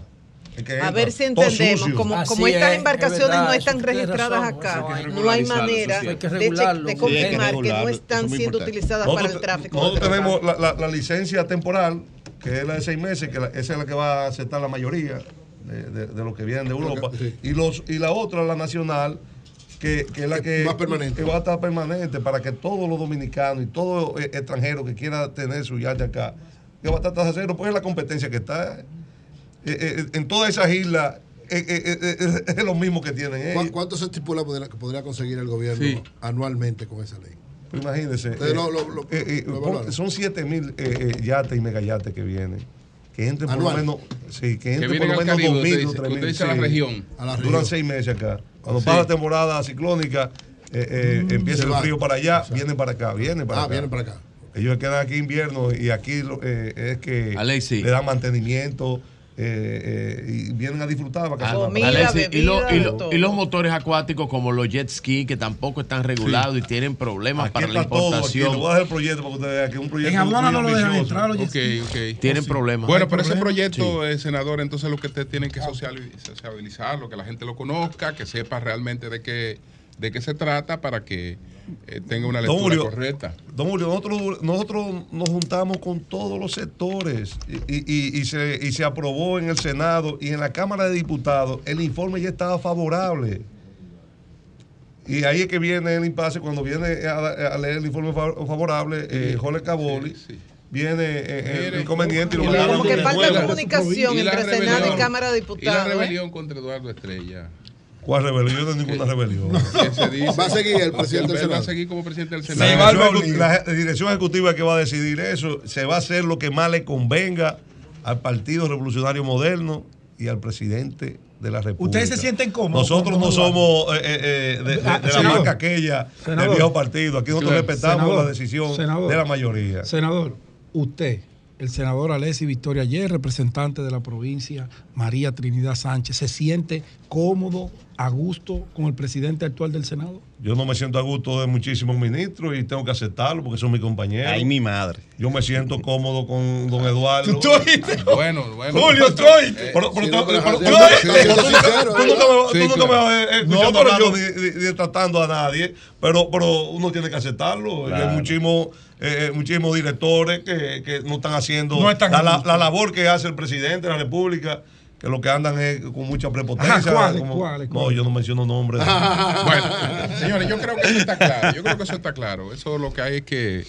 Hay que Digamos, revisarlo, Julio, Julio, hay que revisarlo. Bueno, cualquier cosa hay que revisar, pero la intención Claro. de esa. La intención es buena. No, es, la, es no es la que se, se denuncia en principio, porque no es. es, es- es tratar de. No es favorecer a ricos, Claro. es promover un turismo Exacto. que Claro. puede beneficiar al Muy país. importante. Y ahora nos estamos perdiendo. No es quitarle impuesto a los ricos. Sí. Y que, y que, y que en la pandemia, Pero hay que eh, eh, ahí fue que se incrementó el tema, porque todos los ricos del mundo entero comenzaron a comprar yates y megayates y duraban meses y meses, Meses en, en alta el mar. mar. Es así. Aquí vienen muchísimos, eh, eh, eh, pero vienen con gente que conocen eh, aquí el país y que son biólogos marinos, amigos míos. Omar Chamín recibe muchísimo eh, eh, de esos multimillonarios Es y, andan, y andan con él aquí en República Dominicana. Yo conozco la historia. Entonces, Bien. eso es lo que Excelente biólogo. Gracias, senador. Muchas gracias, muchas gracias. Cambio y fuera.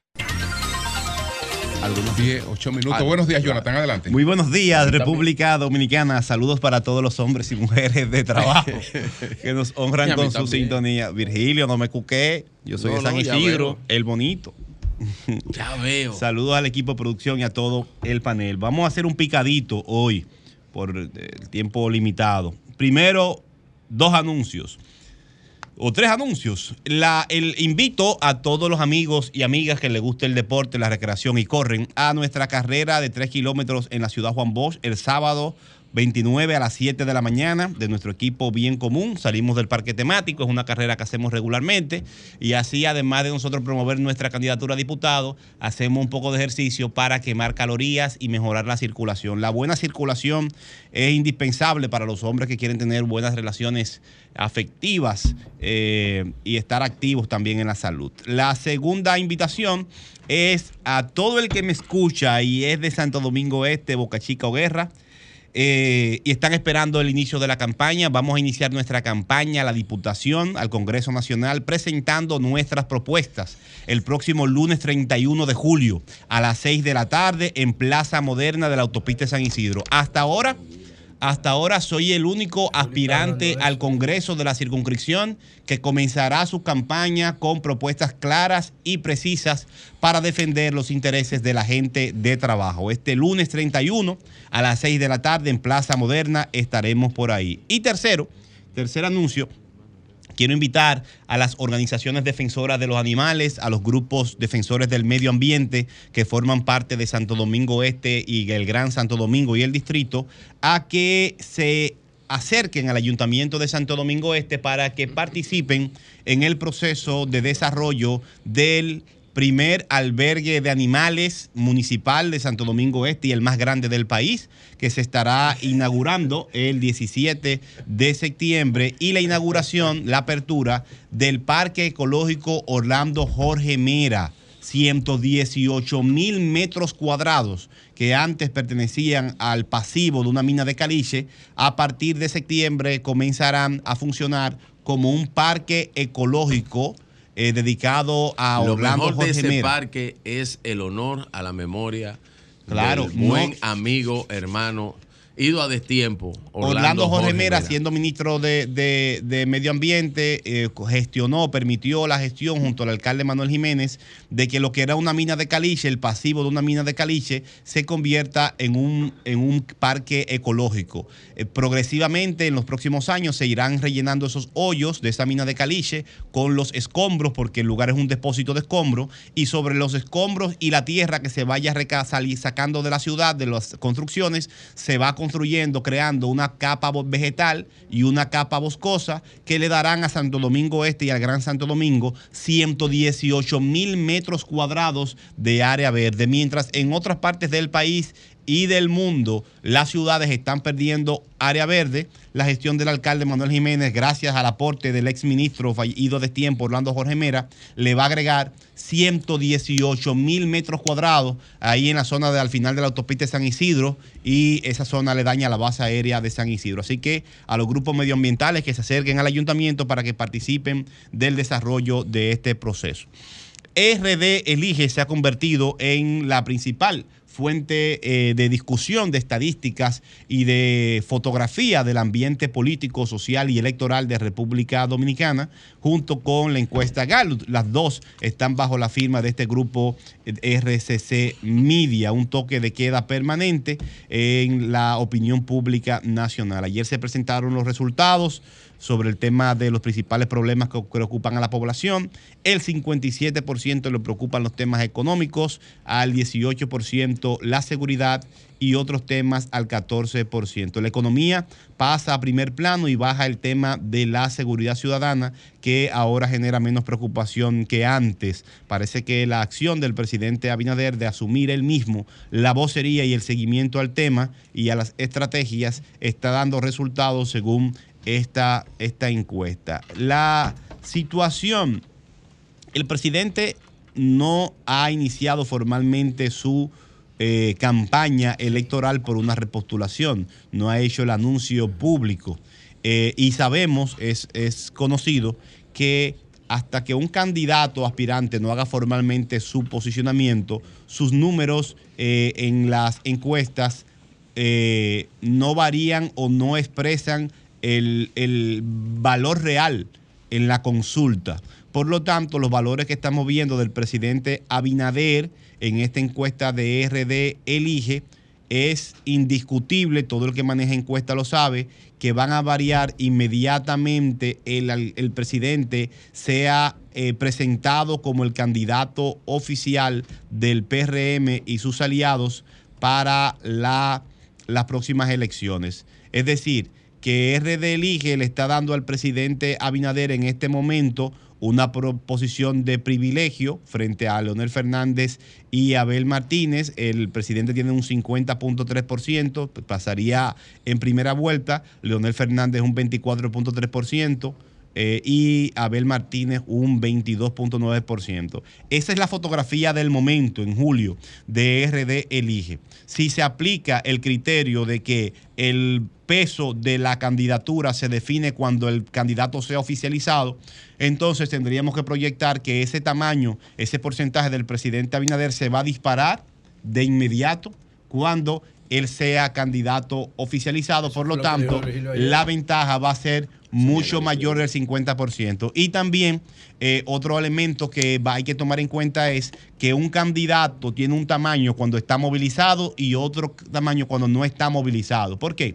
La movilización del candidato y su estructura impacta el imaginario, impacta el barrio, impacta los medios de comunicación, impacta las redes sociales, suena más el candidato, se habla más, genera tendencias de, de opinión y entonces el, el tamaño del candidato, de la candidatura cambia. Por lo tanto, además del tamaño que pueda variar en sentido positivo la candidatura del presidente Abinader, hay que tener pendiente que cuando el presidente salga a la calle como candidato oficial también tendrá un efecto que lo va a favorecer. Si no cambian las condiciones económicas de manera profunda en el país, eh, sin lugar a dudas, el presidente Luis Abinader, con esta fotografía que presenta R. Elige y esas dos variables de la proclamación y la movilización política electoral explícita del presidente en todo el territorio, eh, implica que en República Dominicana habrá solo una vuelta en las próximas elecciones y que eh, la división del PLD eh, en dos fuerzas sigue afectando. A mí lo que más me llama la atención es el reconocimiento ya esto no es un dato estadístico de RD Elige, pero eh, para que lo manejen, para lo que sepan, a estas alturas, hoy, eh, martes 25 de julio del 2022, el Partido de la Liberación Dominicana está preparado para que el PRM y sus aliados barran en febrero. Están trabajando para ver con qué se pueden quedar en febrero. Pero la proyección, las expectativas que tiene el PLD ahora mismo es que el PRM y sus aliados van a barrer en febrero en las elecciones municipales. Porque hasta el momento ambas fuerzas políticas se han posicionado, este es el tamaño que tienen, sus candidatos presidenciales, más o menos lo que andan por los partidos, pero, pero el PRM y el presidente Abinader no han salido a la campaña. Entonces las expectativas que tienen ya la misma fuerza política y que lo reconoce el PLD es que el, el PLD lamentablemente no va a ser competitivo en febrero y se está preparando para ver qué pueden retener en el país para que en las elecciones de mayo la debacle no sea mayor. Por último, Julio, quiero compartir algunos, agregar algunos elementos a la valoración, evaluación que se ha hecho de las elecciones de España. Es muy importante España, porque España es- se estaba viendo como el escenario donde se iba a definir el futuro político de, de toda Europa e incluso parte de Estados Unidos. La tendencia en Europa es que la ultraderecha, la derecha más radical, que no cree mucho en la democracia, que no cree en los derechos humanos, no cree en el cambio climático, está avanzando en Europa y se entendía que en España iba a rematar. Todas las encuestas de España decían que el PP iba a arrasar en las elecciones. A tal punto que para no arriesgarse el candidato del PP, Fe- Feijó, ni siquiera fue al segundo debate o al debate eh, de todos los candidatos y se quedó en su casa o en su oficina. Esas eran las expectativas. ¿Qué pasó? No fue así. Los sectores del gobierno y sus aliados no solamente evitaron el crecimiento del PP, sino que eh, tienen los números porque en España no se gana por votos directos. En España se ganan por votos de curules. Y ahora mismo, entre todos los contrarios al PP, entre todos los contrarios, tienen los votos para eh, formar gobierno con Pedro Sánchez, que es, eh, parece, el, el Rambo de la película, porque siempre eh, supera posiciones muy, muy difíciles. Es una de, las- de las figuras políticas más menospreciadas, quizás, de la historia de Europa y sigue ganando. No, no sé cómo, y quiero interpretarlo, porque yo tengo una lectura un poco diferente sobre lo que tú dices, pero... No, yo te digo con datos Son breves. 176 escaños que significa la mayoría Sí. para tú poder eh, tomar gobierno. Estamos hablando que el PP tiene 122, tenía 120 en las elecciones pasadas, y, eh, perdón, el PSOE. El PP tiene 136 y antes tenía 89. No entiendo a qué tú te Te refieres lo con re- explico eso. brevísimo, te lo explico brevísimo porque Con la es- alianza de la izquierda. Sí, claro, no, Sí. la izquierda y los sectores independentistas. ¿Qué pasa? El, el PP ciertamente tiene 136 escaños, pero su aliado más fuerte, que es Vox, tiene 33. No llega a formar, pero no tiene más partidos con cuál sumar escaños. Los demás partidos, PSOE tiene los 122, pero Sumar, su principal aliado de gobierno, la vicepresidenta es de Sumar, Tiene 31. tiene 31. Los demás partidos, que son partidos independentistas de Cataluña y, y otras zonas de, de- de- España, no, Cataluña y el País Vasco, País Vasco, son partidos que tienen 7, 6, 5 escaños y suman, le pueden permitir al PSOE formar gobierno en esta ronda. Quien no tiene para dónde crecer, sumar, es el PP. La diferencia es que el, el PSOE tiene un problema porque los partidos eh, eh, independentistas eh, quieren promover sus ideas independentistas, pero hasta el momento el PSOE ha- le ha atacado hasta gente de la cárcel. Los dirigentes del independentistas estaban presos y perseguidos por el PP. El principal aliado que tienen es el PSOE y el que más le conviene. Y además, los partidos que incentivan o permiten que se extiendan las elecciones son castigados en el voto. Por lo tanto, los independentistas están casi obligados a negociar fuertemente, pero al mismo tiempo a no extender las elecciones porque también están perdiendo escaños y podrían perder más, da más poco, todavía. poco eso, yo- no, te da los 176, súmalo bien, eso ya está contabilizado. Sí. El, el desafío va a ser qué van a, a- a- a negociar y qué le van a dar a los independentistas. Sumar y Vox eh, son 31 y 33. 33 tiene Vox y Bien. Sumar tiene 31. El PSOE tiene, tiene la, la suma, solamente tiene que hacer buenas negociaciones. Pero por último, en ese caso, miren, la declaración de la, la declaración que dio Feijó en la, en la- al anuncio de los resultados también in- tiene un indicador, una daga. En, la, en Madrid gobierna eh, Díaz Ayuso, que es una líder eh, carismática y que está en el banquillo para asumir el liderazgo del PP en, todo, en toda España. ¿Qué pasa? Cuando Feijó está dando su discurso, hablando mentiras, porque él dice que en España no se forma gobierno eh, con el que no tiene más votos, todo lo contrario, todos los que estaban con él alrededor tienen gobiernos locales que son con minoría de votos de, eh, directos y eh, suma de escaños. Julio, Cuando él estaba libro, hablando, cuando él estaba hablando, cuando él estaba hablando, a quien aplaudieron y ovacionaron no fue a él, que acababa de, según él, ganar las elecciones, sino fue a la que estaba vestida de rojo a su lado, Díaz Ayuso, y que parece que además de eh, estar ahí con ese color rojo, está preparando los elementos para desmontar a Feijó del liderazgo del PP. Bien, Eury. Gracias al Dios Todopoderoso Jesús, mi Señor. Salvador y guía, y como siempre inicio con la palabra de Dios, Efesios 6:13. Por lo tanto, pónganse toda la armadura de Dios para que cuando llegue el día malo puedan resistir hasta el fin con firmeza. Amén. Amén. Quiero la armadura de Dios. así la es. quiero. Sí. La necesito. Miren, antes de mi comentario, quiero agradecer a mi amigo y hermano Papo Fernández y a la directiva de la Cámara de Comercio de Santiago Rodríguez por ¿verdad? la invitación que nos hicieron. Este viernes estaremos, viernes 28 de julio a las 7 de la noche, en la cuarta feria de Santiago Rodríguez, eh, dictando la conferencia sobre presidentes dominicanos en la historia y poniendo en circulación el libro con ese mismo título. Gracias a Santiago Rodríguez, que es una provincia de un gran bagaje histórico, de un gran patriotismo, por permitirnos estar ahí. Así que gracias a Papo Fernández, gracias a la directiva de la Cámara de Comercio y nos vemos el viernes a las 7 de la noche con la conferencia y el libro Presidentes Dominicanos en la Historia.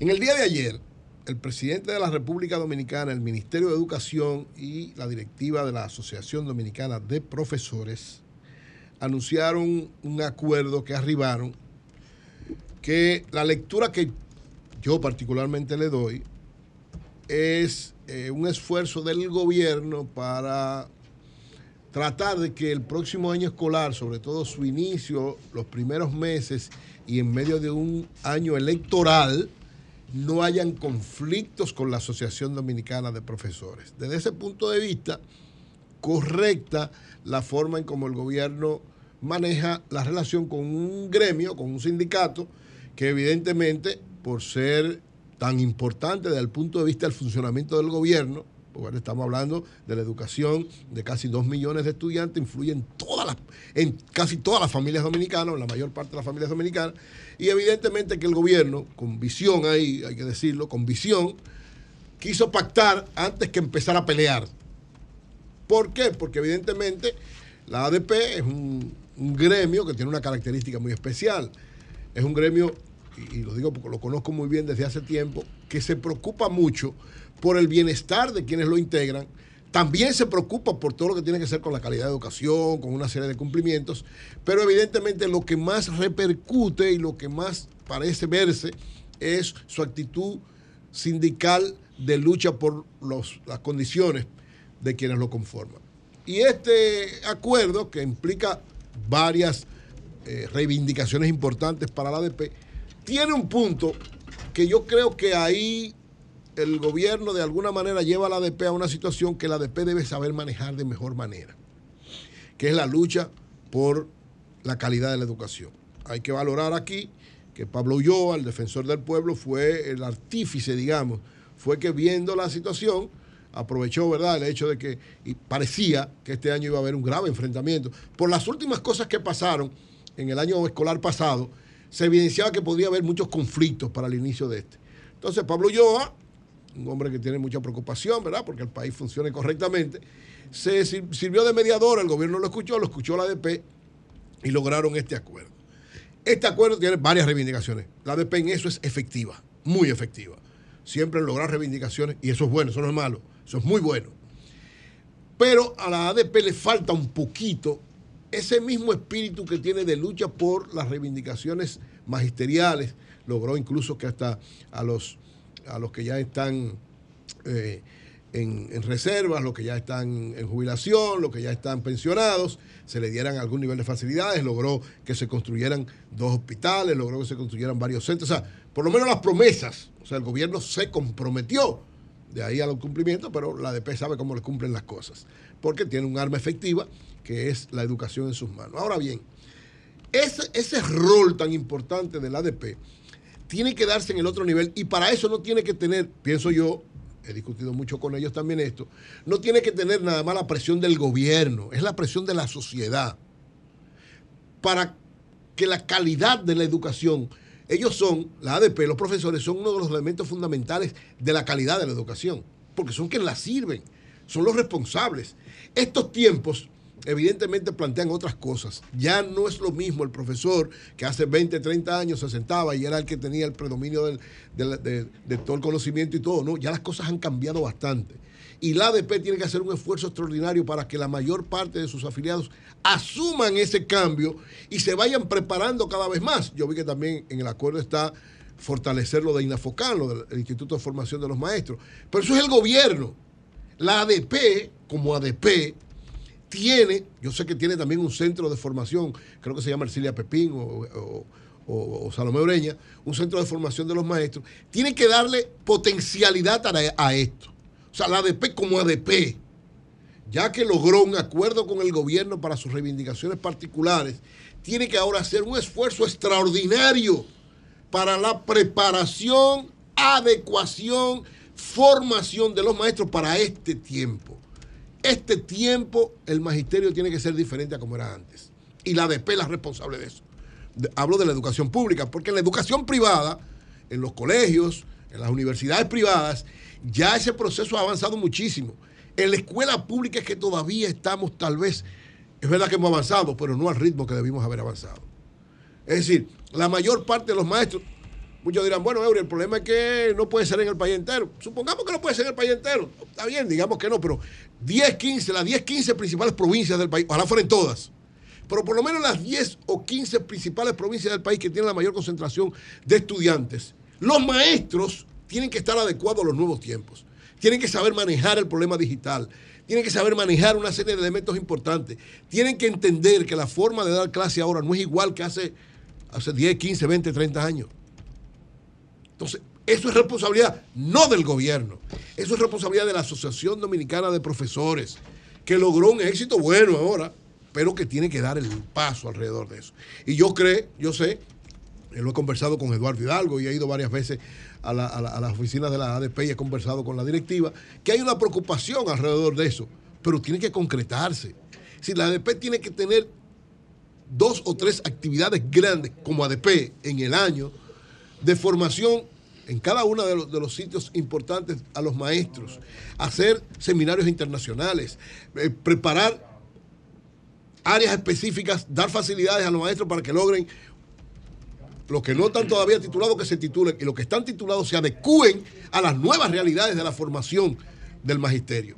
Es decir, la ADP tiene que ser la vanguardia fundamental de la enseñanza moderna en la República Dominicana, no solamente el sindicato que lucha muy bien, que es bueno, o sea, eso es bueno. ¿Por qué? Porque evidentemente lo primero que usted tiene que tener garantizado es su condición de vida, eso es verdad. Pero el otro elemento es tan importante, sobre todo porque, porque las nuevas generaciones necesitan una nueva forma de educarse, de concientizarse y de formarse.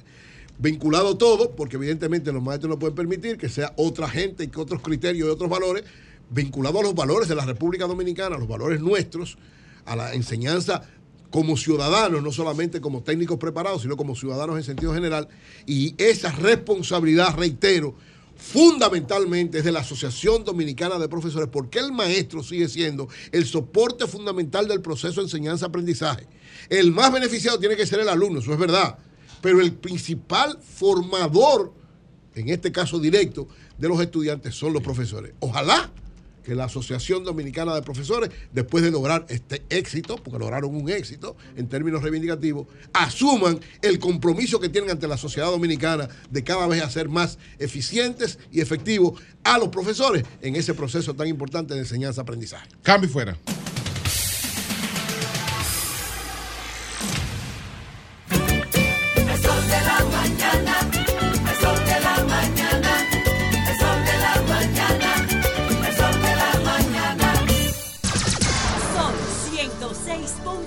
106.5. Vamos inmediatamente con Virgilio Félix y está con nosotros también el doctor Miguel Surún, que según el licenciado Evaristi Jiménez, no puede ser candidato. Ay, mamá. eh, de un Vamos partido político mientras ostente la condición de presidente del Colegio de Abogados. Dice Aristi Jiménez que el cole- la- los estatutos del Colegio de Abogados No se lo permite. Aristi, lo prohíben. Aristi tiene mucho detrás de la cabeza de. Surú. Sí. Bueno, adelante. Hablando que uno se entiende. Gracias a todos los que nos escuchan a través de este Sol de la Mañana de Sol 106.5, RCC Media en la Catedral de la Opinión en la República Dominicana. Eh, ayer veíamos RD eh, eh, Elige, eh, muchos datos interesantes. Algunos los planteé cuando brevemente hice un análisis de la situación, pero yo, yo quiero concatenar varias cosas acá. Primero, dije el hecho del empate técnico, el empate técnico que existe entre Leonel Fernández y Abel Martínez. Vinicito dice, pero antes de entrar Vinicito, el empate técnico también que está entre la parte partidaria, que aquí sí hay un empate técnico real. Estamos hablando de un 23.0 para la Fuerza del Pueblo y un 22.9, prácticamente lo mismo. Estamos hablando de 0.01% de diferencia. Una milésima, no, una centésima de diferencia. Eso quiere decir que es prácticamente nada. Vinicito dice lo siguiente, no le gusta a Pedro cuando yo hablo de Vinicito. Vinicito dice lo siguiente, que eso se debe a los anuncios que está haciendo tanto la Fuerza del Pueblo como el PLD de alianzas y que eso solamente le resta a la Fuerza del Pueblo. Basándonos en esa teoría de Vinicito, diríamos lo siguiente, según unas declaraciones ayer del buen amigo secretario general del PLD, Charlie Mariotti. Mariotti confirma que el PLD y el PRD, pone el PRD de maíz, pero el PLD y la Fuerza del Pueblo están discutiendo una alianza. PLD, dice el PLDista, quiere volver al poder. O sea, le llamó PLDista a los dos. Wow, la primera vez que escucho eso. y aquí voy en un... Don Julio me mira fijamente y sé que es porque él tiene la misma idea que yo y parece que Charlie cambió de opinión. O Charlie dijo, bueno, la estrategia de decir que hay alianza funciona y cuando la fuerza del pueblo baja nosotros subimos. Puede ser. Entonces, la estrategia de decir que hay alianza para bajar a la fuerza del pueblo, eso empodera al PLDista. Eso es lo único que me parece en esas declaraciones de Charlie Mariotti ayer. No me tienen, no tienen otro sentido más que ese que yo veo ahí. No sé, no sé si Don Charlie, Charles, yo le estoy leyendo los pensamientos o su idea estratégica de lo que usted quiere plasmar, pero numéricamente le está funcionando. Le está funcionando, como dice Vinicito, al PLD y le está restando a la fuerza del pueblo. Dado este empate técnico que plantea RD Elige, tanto en la parte de candidato como en la parte partidaria. Vuelvo y digo que en la parte partidaria RD Elige dice si las elecciones de 2024 para presidente de la República fueran hoy, ¿cuál opción partidaria usted votaría? 48.5 dice PRM. Fuerza del Pueblo 23.0. PLD 22.9. El PLD sube un 5%, la Fuerza del Pueblo desciende un 2%. Basándonos en algún dato numérico, en este dato numérico que presenta RD Elige, parece que la estrategia que dice y que enumera el amigo Vinicito puede ser real. Si nos agarramos de ese dato numérico. Puede ser real. Entonces, yo, y ustedes sabían algo, porque yo con Abel Martínez Durán, ¿tú sabías que yo, yo tengo una admiración particular con Abel Martínez? Porque lo que está haciendo Abel, sacrificándose él mismo, él mismo. Abel pudo repetir tranquilamente en Santiago, ¿eh? porque estaba bien posicionado ahí. Decidió fajarse a reconstruir la sigla de su partido y a construir un liderazgo para su partido que había salido del poder con muchas situaciones juntas en contra de las siglas. Y Abel ha salido a trabajar eso. Y eso tiene, eso es loable. Eso tiene algún tipo de valor. Excepto para Eury, que tiene una música aquí, urbana, No, no, no. siendo un hombre de Dios, está oyendo una Ningún cosa rara ahí. Ningún urbano. La música urbana Eso- rara.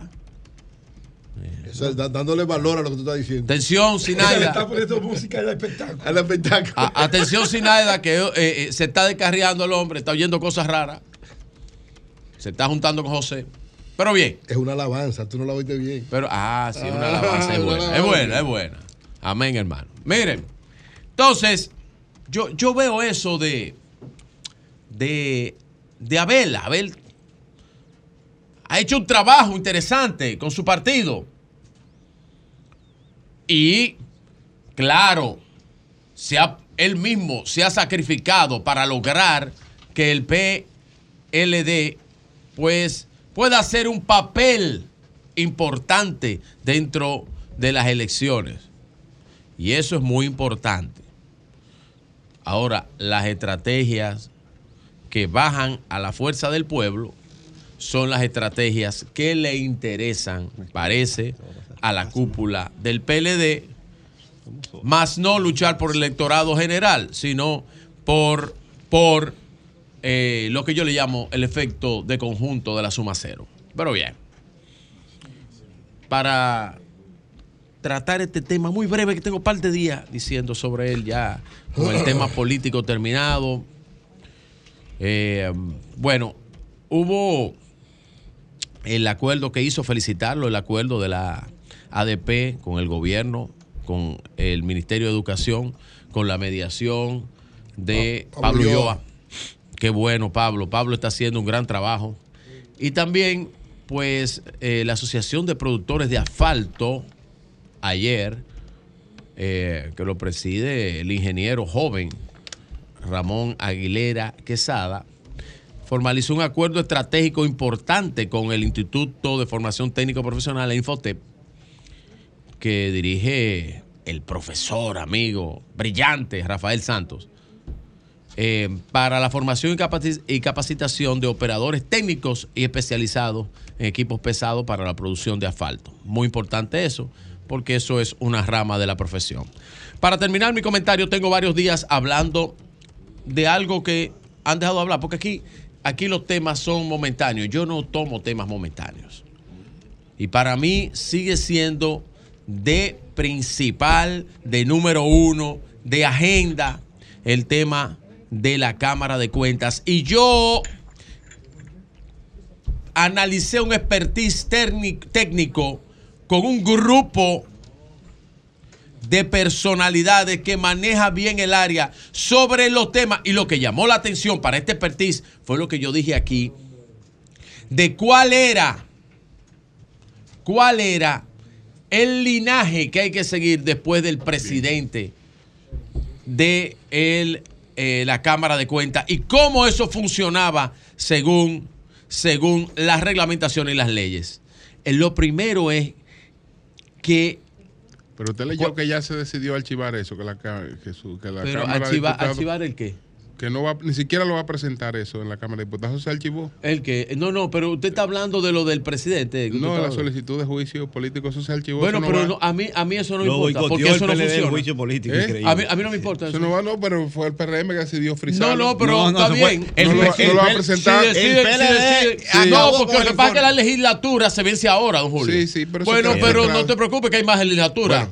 Pero de todas Otras maneras, tantas se libres Le sabrá. propongo que deje un punto ahí, eh, deje, deje un punto ahí. Como usted ha seguido tratando el tema, usted seguirá tratando el tema, no hay problema. Usted no quiere que yo hable de eso. No, no, no, usted, puede, usted puede hablar de eso. Está bien, pues vamos a hablar de eso más después. pero pero lo dejo, lo dejo en el tintero. Para que no afecte la participación de su amigo el doctor Surún, que Ah. tiene muchas cosas que decir. Doctor Surún, sí, importante. tiene, tiene un pleito pendiente Do- con, con doctor Evaristo. Surún. Gracias, Sí, doctor Surún. ¿Qué es lo que establecen los estatutos? Porque dice el doctor Evaristi que usted está violando los estatutos del Colegio de Abogados. Incluso él iba a notificar a la Junta Central Sí. Electoral, iba a notificar a la Fuerza del Pueblo, iba a notificar a todo el que El tiene. diablo, pero No, para a que medio país. Para que se advierta de que De la ilegalidad. de la ilegalidad de esas aspiraciones suyas mientras sea presidente del Colegio de, de- de Abogados. Mira, discutir el argumento planteado por el distinguido señor que tú mencionas es como discutir que el agua moja. El- pero los estatutos ¿Cómo que que plantean ahí, pues si Eh, usted no quiere discutir el señor- vamos, no, vámonos no, a los estatutos. Como usted es hombre, como usted es un hombre respetuoso de los estatutos y usted no se quiere referir al señor, pero- a los estatutos del colegio sí usted se Mira, referiría. es falso de toda falsedad, es agarrar por los cabellos algo contra eh, un proyecto que está, que está eh, eh, digamos, acaparando mucho, mucho apoyo en el municipio de Santo Domingo Este. Decir que la ley 3-19 prohíbe o inhabilita, óigame, inhabilita al presidente del colegio, a quien ostenta la presidencia del colegio de abogados. Eso es absurdo. ¿Qué es lo que plantea textualmente? Vamos a ver. Que no hay, lo mismo que plantea la ley 41-08, que desde el cargo no se pueden hacer actividades eh, político-partidarias. Eso desde el cargo. Es lo mismo que acontece con los funcionarios públicos. Decir que Surún Hernández no tiene la capacidad. Y usted dejó el cargo ya.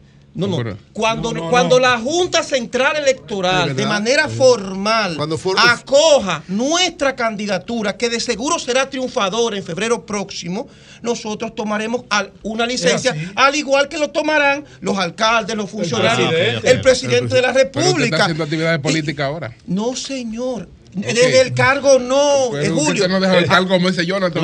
Pero cargo. perdóneme. Y la pre-campaña es un proceso de la elección. sí. no Pero no. señores, señores, Sí. ese es el mismo caso y el No, mismo es tratamiento y la misma regla que a los funcionarios Ah, públicos es todo el mundo. No, no, es no, no. Porque la ley 40 La Abel y- excepción de los y- candidatos y Luis de los tenía que funcionarios haber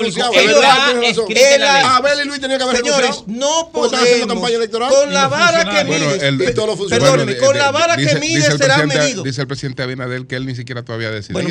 Va a decidir. No, no, pero él dijo algo muy interesante. Le digo lo que dijo el presidente que? Vamos a atender a Si usted quiere, yo le digo lo que dijo el presidente. No, no, te Oiga equivocó, esto. Surún. No, no, Oiga, no. ¿qué le dice esto? Oiga, los mejores tiempos están por venir. De ahí interpreta Bueno, lo que adelante. usted quiera. Con la vara que mide será medido el artículo, eh, eh, y yo quiero que lo Sí, busquen, de la Biblia. 83.9 Sí. de la ley 41-08 de administración pública prohíbe a todo funcionario público desde sus funciones realizar actividades. Es la misma situación que acontece porque es lógico, desde, desde tu posición no puedes hacer actividades políticas. Ahora, yo como Surún Hernández, que es como yo las hago, que yo tengo derecho constitucional aspirar, salvo las excepciones que establece el artículo, la constitución, el artículo 22 bastante claro, lo puedo hacer. Ahora, ¿qué sucede? Que en la República Dominicana, como ha acontecido en el pasado, cuando tú no le puedes ganar a alguien con votos porque tiene propuestas reales, viene de un de Catanga de los Minas, de abajo, y todo el mundo sabe, y tú lo sabes,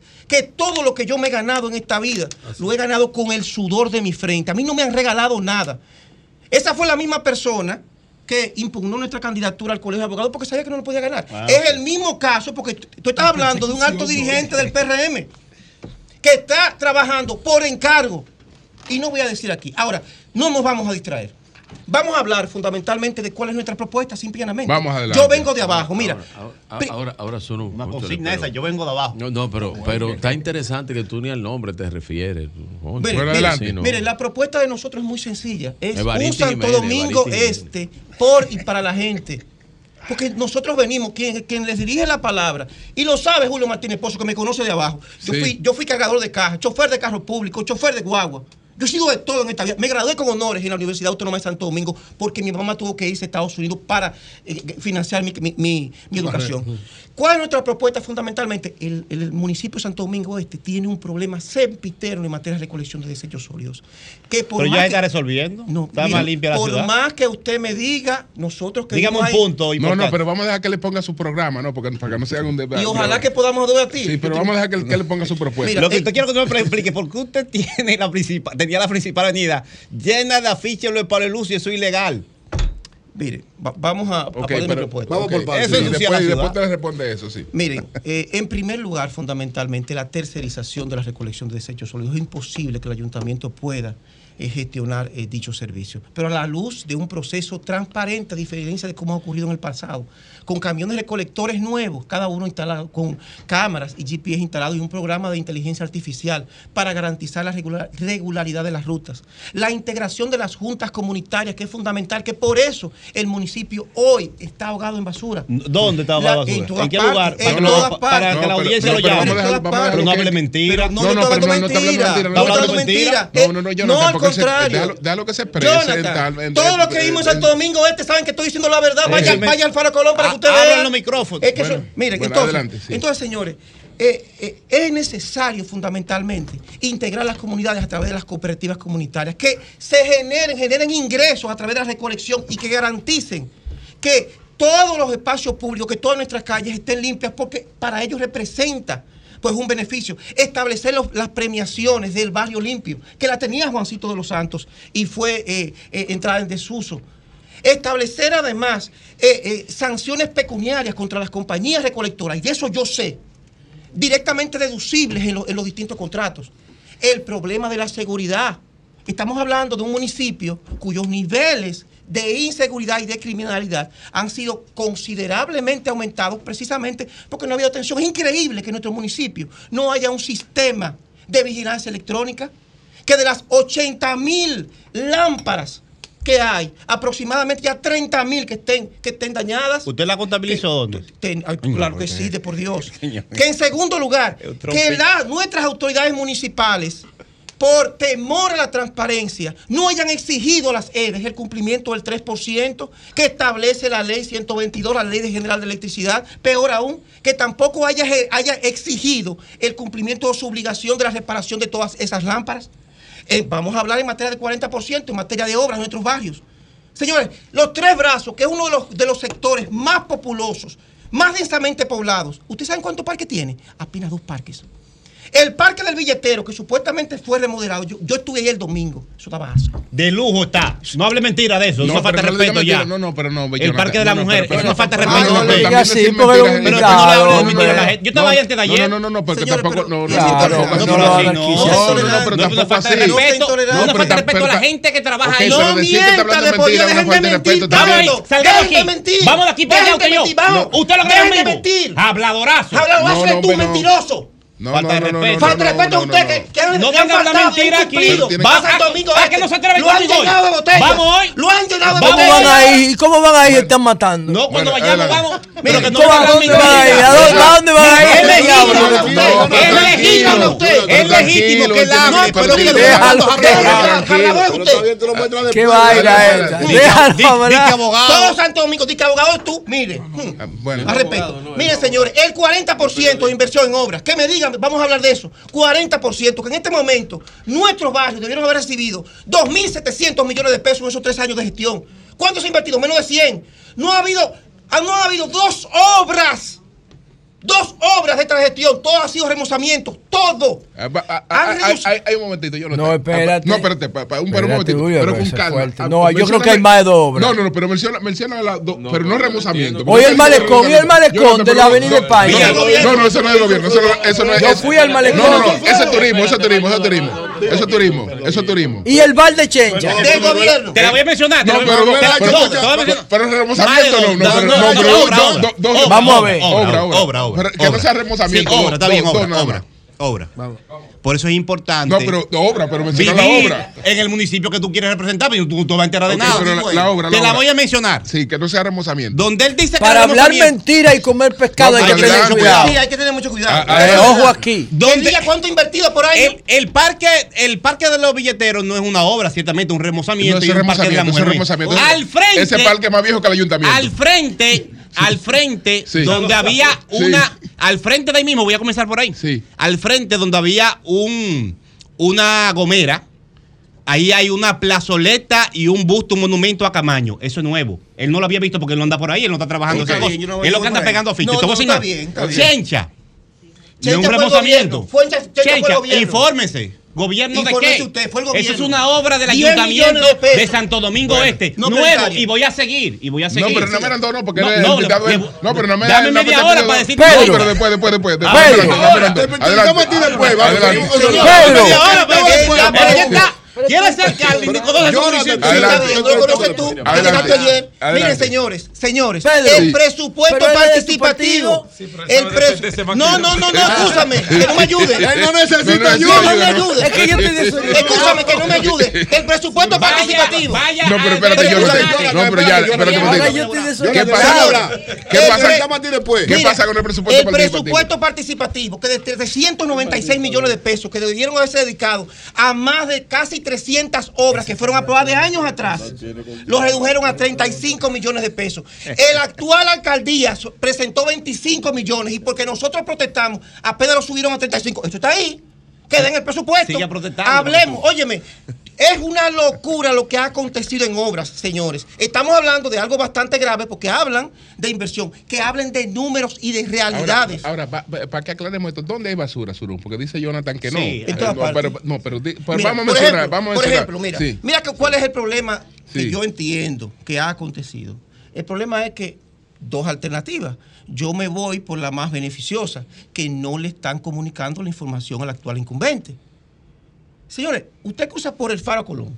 El Faro Colón es un vertedero. Mentira. Diablo. Anda para carajo. Espera. Pero ayer fue Mentira. publicado, de por Dios. Vamos a ir ahora cuando salgamos de aquí. Pero venga, acabamos de. Es un vertedero de por Dios.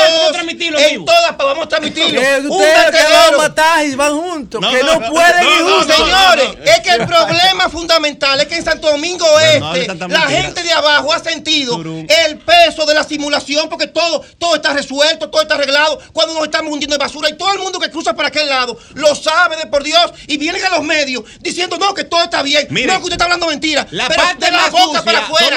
No ha pegando, dicho, ilegal. óyeme, mentira. Usted pone afiche ilegal. Afiche, Es mucho, la eh, pero ponen. perdóneme. Pero vamos, Eso- va- vamos eso por es parte. falso. Por parte. Eso es falso. Por. Ellos quitan solamente la propaganda de la oposición. Pero ven acá. Usted ha puesto, usted ha puesto afiches ilegales. Pero, no, espérate, Jonathan, es él que le estaba Yo preguntando. no Dale. he puesto afiches ilegales de por Dios. El daño ¿Y eh, por qué grotesco, el daño grotesco que le han hecho, que, ha acontecido contra Santo Domingo Este está, por ejemplo, en el, en el vertedero de Cancino adentro, que las presentes autoridades se obligaron a cerrarlo y todavía está contaminando las riberas de Osama. El grave daño que se le ha hecho al municipio es tú prometerle, por ejemplo, 16 mil 16 mil 16 mil alcaldías para descentralizar la administración. Y esta es la fecha, el tercer año, que no han hecho una sola. Y nuestros barrios están desamparados. Ay, madre, el daño más grande que le ha hecho al municipio de Santo Domingo Este eh, es esta administración que no protegió a la gente de abajo. Que mucho, la mayoría de los barrios no tienen, placa- no tienen parques, 117 parques, y la mayoría de esos parques están abandonados porque la gente lo ve. Y lo que lo doloroso del caso es que yo no sé cómo van ahí. Porque cuando eh, la gente escucha lo que estamos diciendo aquí y, y dice que, que todo está bien, y yo mirando del desastre que hay, pero ven acá, papá. Pero, pero Así usted, no. Pero, pero usted está bien informado, está bien enterado. Usted, ah, Es que yo vivo en los barrios. Ha hecho un levantamiento Hermano, ahí. yo estoy en los Oh, barrios. Yo estoy en los barrios. Yo no es eso. Mira, todo el que me conoce. Usted no vive Un momentito, Usted está un momentito, equivocado. un momentito. Venimos ahora, venimos ahora. No, ¿cómo Surum, va a coger la fuerza del pueblo No, pero espérate? Surum. Hay que también ser justo y con cuidado. Manuel ha hecho un extraordinario trabajo rescatando aspectos culturales. Rescató, que era una barbaridad, donde está la estatua de Duarte. Yo te digo, porque yo fui en el auditorio, todo esto, y ahora eso funciona de manera, mira. Sí, está bonito eso. O sea, también hay que, hay que ser un poquito justo en eso. Mira qué sucede. El problema Está fundamental emocionado, eh. de toda gestión. No, no, no, no, no, al contrario. Espérate, mira. no, no, va- tranquilo, Jonathan. Mira, eh, toda gestión de gobierno que es mi hermano. tiene que tener como eje fundamental a las grandes mayorías, especialmente a las mayorías depauparadas. Estamos hablando, por ejemplo, de sectores eh, como los Tres Brazos, como Casino Adentro, como eh, Los Coquitos, cuya, cuyo nivel de pobreza ronda el 68%. La actual gestión cerró todas las escuelas municipales laborales. Lo que tiene son dos Solo- o tres anuncios que Pero ¿por qué hace usted es tan que no, habladores No, no, de no, ustedes. pero tú por le Dios. faltando respeto, Jonathan. Sí, pero ahí no falta No, respeto. No, hombre, no. Pero ven acá, no, no, pero de por Dios. No, no, no, Sea invitado. tú no no, por no, Dios. no, no, pero tú no Sea puedes hacer civilizado. No, no, pero tú no puedes hacer eso. Civilizado. Para tú debatir con él, no le digas Muchacho, hablador, porque ya No, tú no, estás no, no, no, no. recurriendo a Tú en No, municipio. no, no le respeto. no Métele argumento. Tú no no, necesitas no, decir no hablador. La entrevista No no. Pues tú lo ves lo quieres No, descalificar. Gánale el debate, gánale el No, debate. No, no, no, debate, se van a lo personal porque no tienen argumento. debate. Mira, Sí, las escuelas el laborales debate, que deberían estar diseñadas. Ay, ¿Cuántas escuelas laborales tiene el Pero, la ayuntamiento? voy a mencionar. Menciónala esa. pero, el aspirante, pero el aspirante. Surún, el aspirante Una. Surún. Escúchame, Adelante. mira, Ah, coño, Y el el invitado. El invitado Surún. la. El invitado Mira, Surún. te, invitamos, después a ti. No, a Manuel, a Manuel, a Las Manuel. escuelas Digo a laborales. Manuel, perdón, a Manuel. Mira, las escuelas laborales, la educación que imparte, óyeme, la educación que imparte todo gobierno local, que de un gobierno local que ejerce sus funciones, tienen que estar enfocadas en las necesidades del empresariado y de la gente de abajo. ¿Qué es lo que necesita el municipio, de por Dios? Necesita banistas, electricistas, constructores, necesita gente de técnicos de, reparación Y, de y aire si tú vas dividido del PLD, tú no puedes ganar. ¿Quién te dijo a ti que no? O porque el PLD Yo, está fuerte ahí. hermano. el PLD en el municipio que más fuerte está del Hermano, país mi entero. hermano, ¿eh? mira, mira, te voy a hablar de No de está ganando, pero él pero perdóname. Mira, apúntalo, José La Luz. Vamos a ganar con un 53% la fuerza del el pueblo. PLD. ¿Y cómo- 100%. ¿Y cómo pero del no de No, no, no, pero espérate, pero estamos hablando de Al gobierno. Pedro, ¿qué tú opinas? Sinceridad, a sinceridad, sinceridad. Ah, porque yo le, Yo estoy hablando de sinceridad. Yo con la confianza. Yo, le la, mando por yo con sinceridad. la confianza con Surum. Pero Gracias pídele a Dios, excusa, pero pídele le pido excusa, disculpas pídele a- a- excusa, a muy bien. ten- disculpo. Disculpo. Te viste eso, muy bien. A ahora sí, ahora vayan pa' Quiero Chencha, vayan hacer pa' una, Chencha. una invitación, una invitación, porque yo reconozco el esfuerzo que está haciendo Surún para ser el candidato de la Fuerza del Pueblo. Lo reconozco. Ahora, Surún, le invito, por favor, para que te. Fue que te dio para la que pauta incluso a pueda hacer las críticas, como usted la hace con altura, hasta con un poquito más de información. Miren, Martín Polanco dirige la escuela de moda y diseño que está en el sector El Duarte. Eso y re- reabierta por el Ayuntamiento de Santo Domingo Este. En Santo Domingo Este, en los tres brazos. ¿Y Martín existe- Polanco está viviendo aquí? No, pero él la dirige. Él- Ah, él- pero- señor, Era mi, diseñador, era diseñador mío. Y yo sé que no vive aquí. No, no, no, no, no no. El compañero del programa suyo Julio. No, pero que Martín era mi diseñador, pero yo sé que no vive aquí. Julio, Julio, tú sabes que tú usas ropa de diseñador y sabes que los diseñadores tienen. Que los diseñadores. Tú, que usas ropa de diseñador sabes que los diseñadores tienen muchos lugares donde se Sí, fabrica. sí, yo sé, yo sé, yo sé, yo sé, yo Así que ahí no hay Pero- duda. pero, eh, Pero eh, la claro. única escuela laboral de construcción de eh, instrumentos de lutería está en Santo Domingo Este, en los tres brazos. Lo invito a que lo conozca. En Santo Domingo Este también, en el sector de en Villa Duarte, usted puede ir a conocer la escuela de fabricación de alimentos para jóvenes del municipio. Y se puede informar que acaban de abrirse escuelas de música en todas las circunscripciones del país. Entonces le doy la información para que la maneje y usted Bien. pueda incluso apoyar a que se desarrollen más escuelas como esa.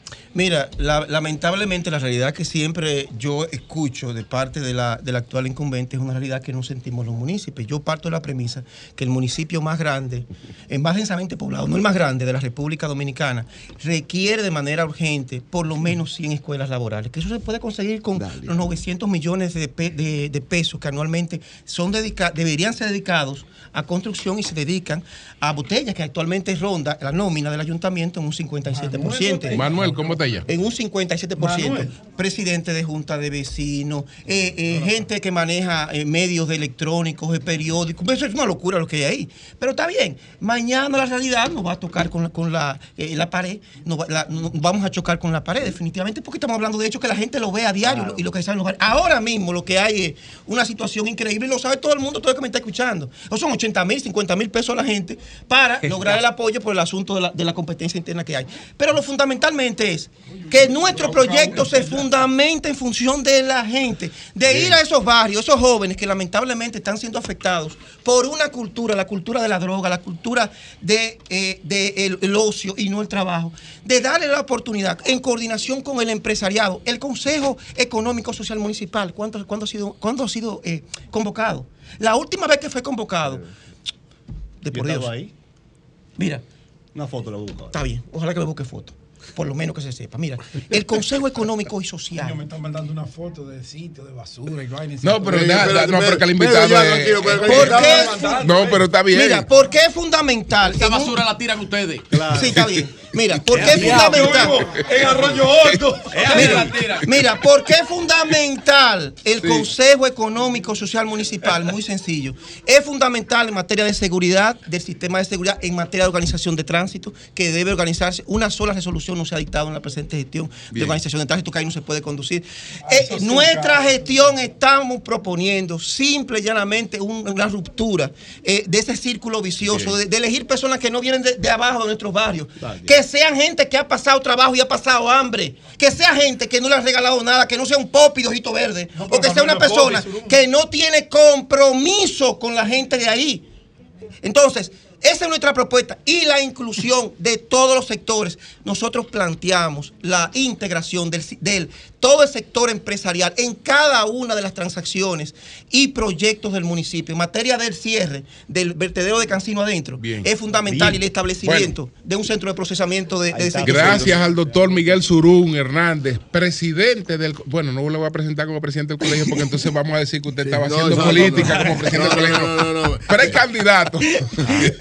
Un buen precandidato. Pero que ¿eh? nadie me dijo, ¿cómo que se va a elegir la vaina en la Fuerza del Pueblo? Ah, por encuestas. Encuesta. encuesta. Ah, por encuesta. Es por encuestas. Ah, ¿Y cuánto, y- y- aparte la de que hay encuesta- cuatro más? ¿La encuesta dónde la hacen? ¿En Funglode? No, que Hermano, todas las encuestas, todas las encuestas, las informaciones que ¿Cómo lo va a hacer tenemos. el PRM? El PRM va a Va a hacer hacer paquete de encue- va- el PRM va a hacer una Para que convención el. PRM tiene, tiene estructura en el país. Y el que el PRM Y la fuerza del pueblo también. también. ¿Tiene Bueno. estructura en el país? ¿Quién, es que va a marcar La- en, la, en la fuerza del pueblo? ¿Quién es que va a marcar? Bueno, por lo menos. Este por lo menos, Surún, ¿Qué dice la allá, encuesta ya? Que por lo menos el candidato de allá puede ser tú, no va a ser Leonel, ¿qué- porque Leonel es candidato Mira, en toda ¿qué la las, la- las últimas encuestas Ajá, ¿qué realizadas hace dos semanas atrás estamos encabezando. Ok. Eh, estamos eh, siendo eh, objeto Julio de Romero está por debajo de ti. Claro que sí. Jaisel. González está por debajo de ti. Ja- Ese distinguido Bien. joven está por debajo de Bueno, nosotros. nos fuimos ya con Hugo la Hugo. Veras. Oye, que está apoyando. Dame un no, segundo, espérate. Hugo Veras. ¿Y qué, qué, qué, ay, que ya no hay tiempo? Hugo Veras, Porque Hugo tú- Veras. que- bueno, quería saber tu opinión sobre la venta de Diario Libre. Mañana. Cambio y fuera.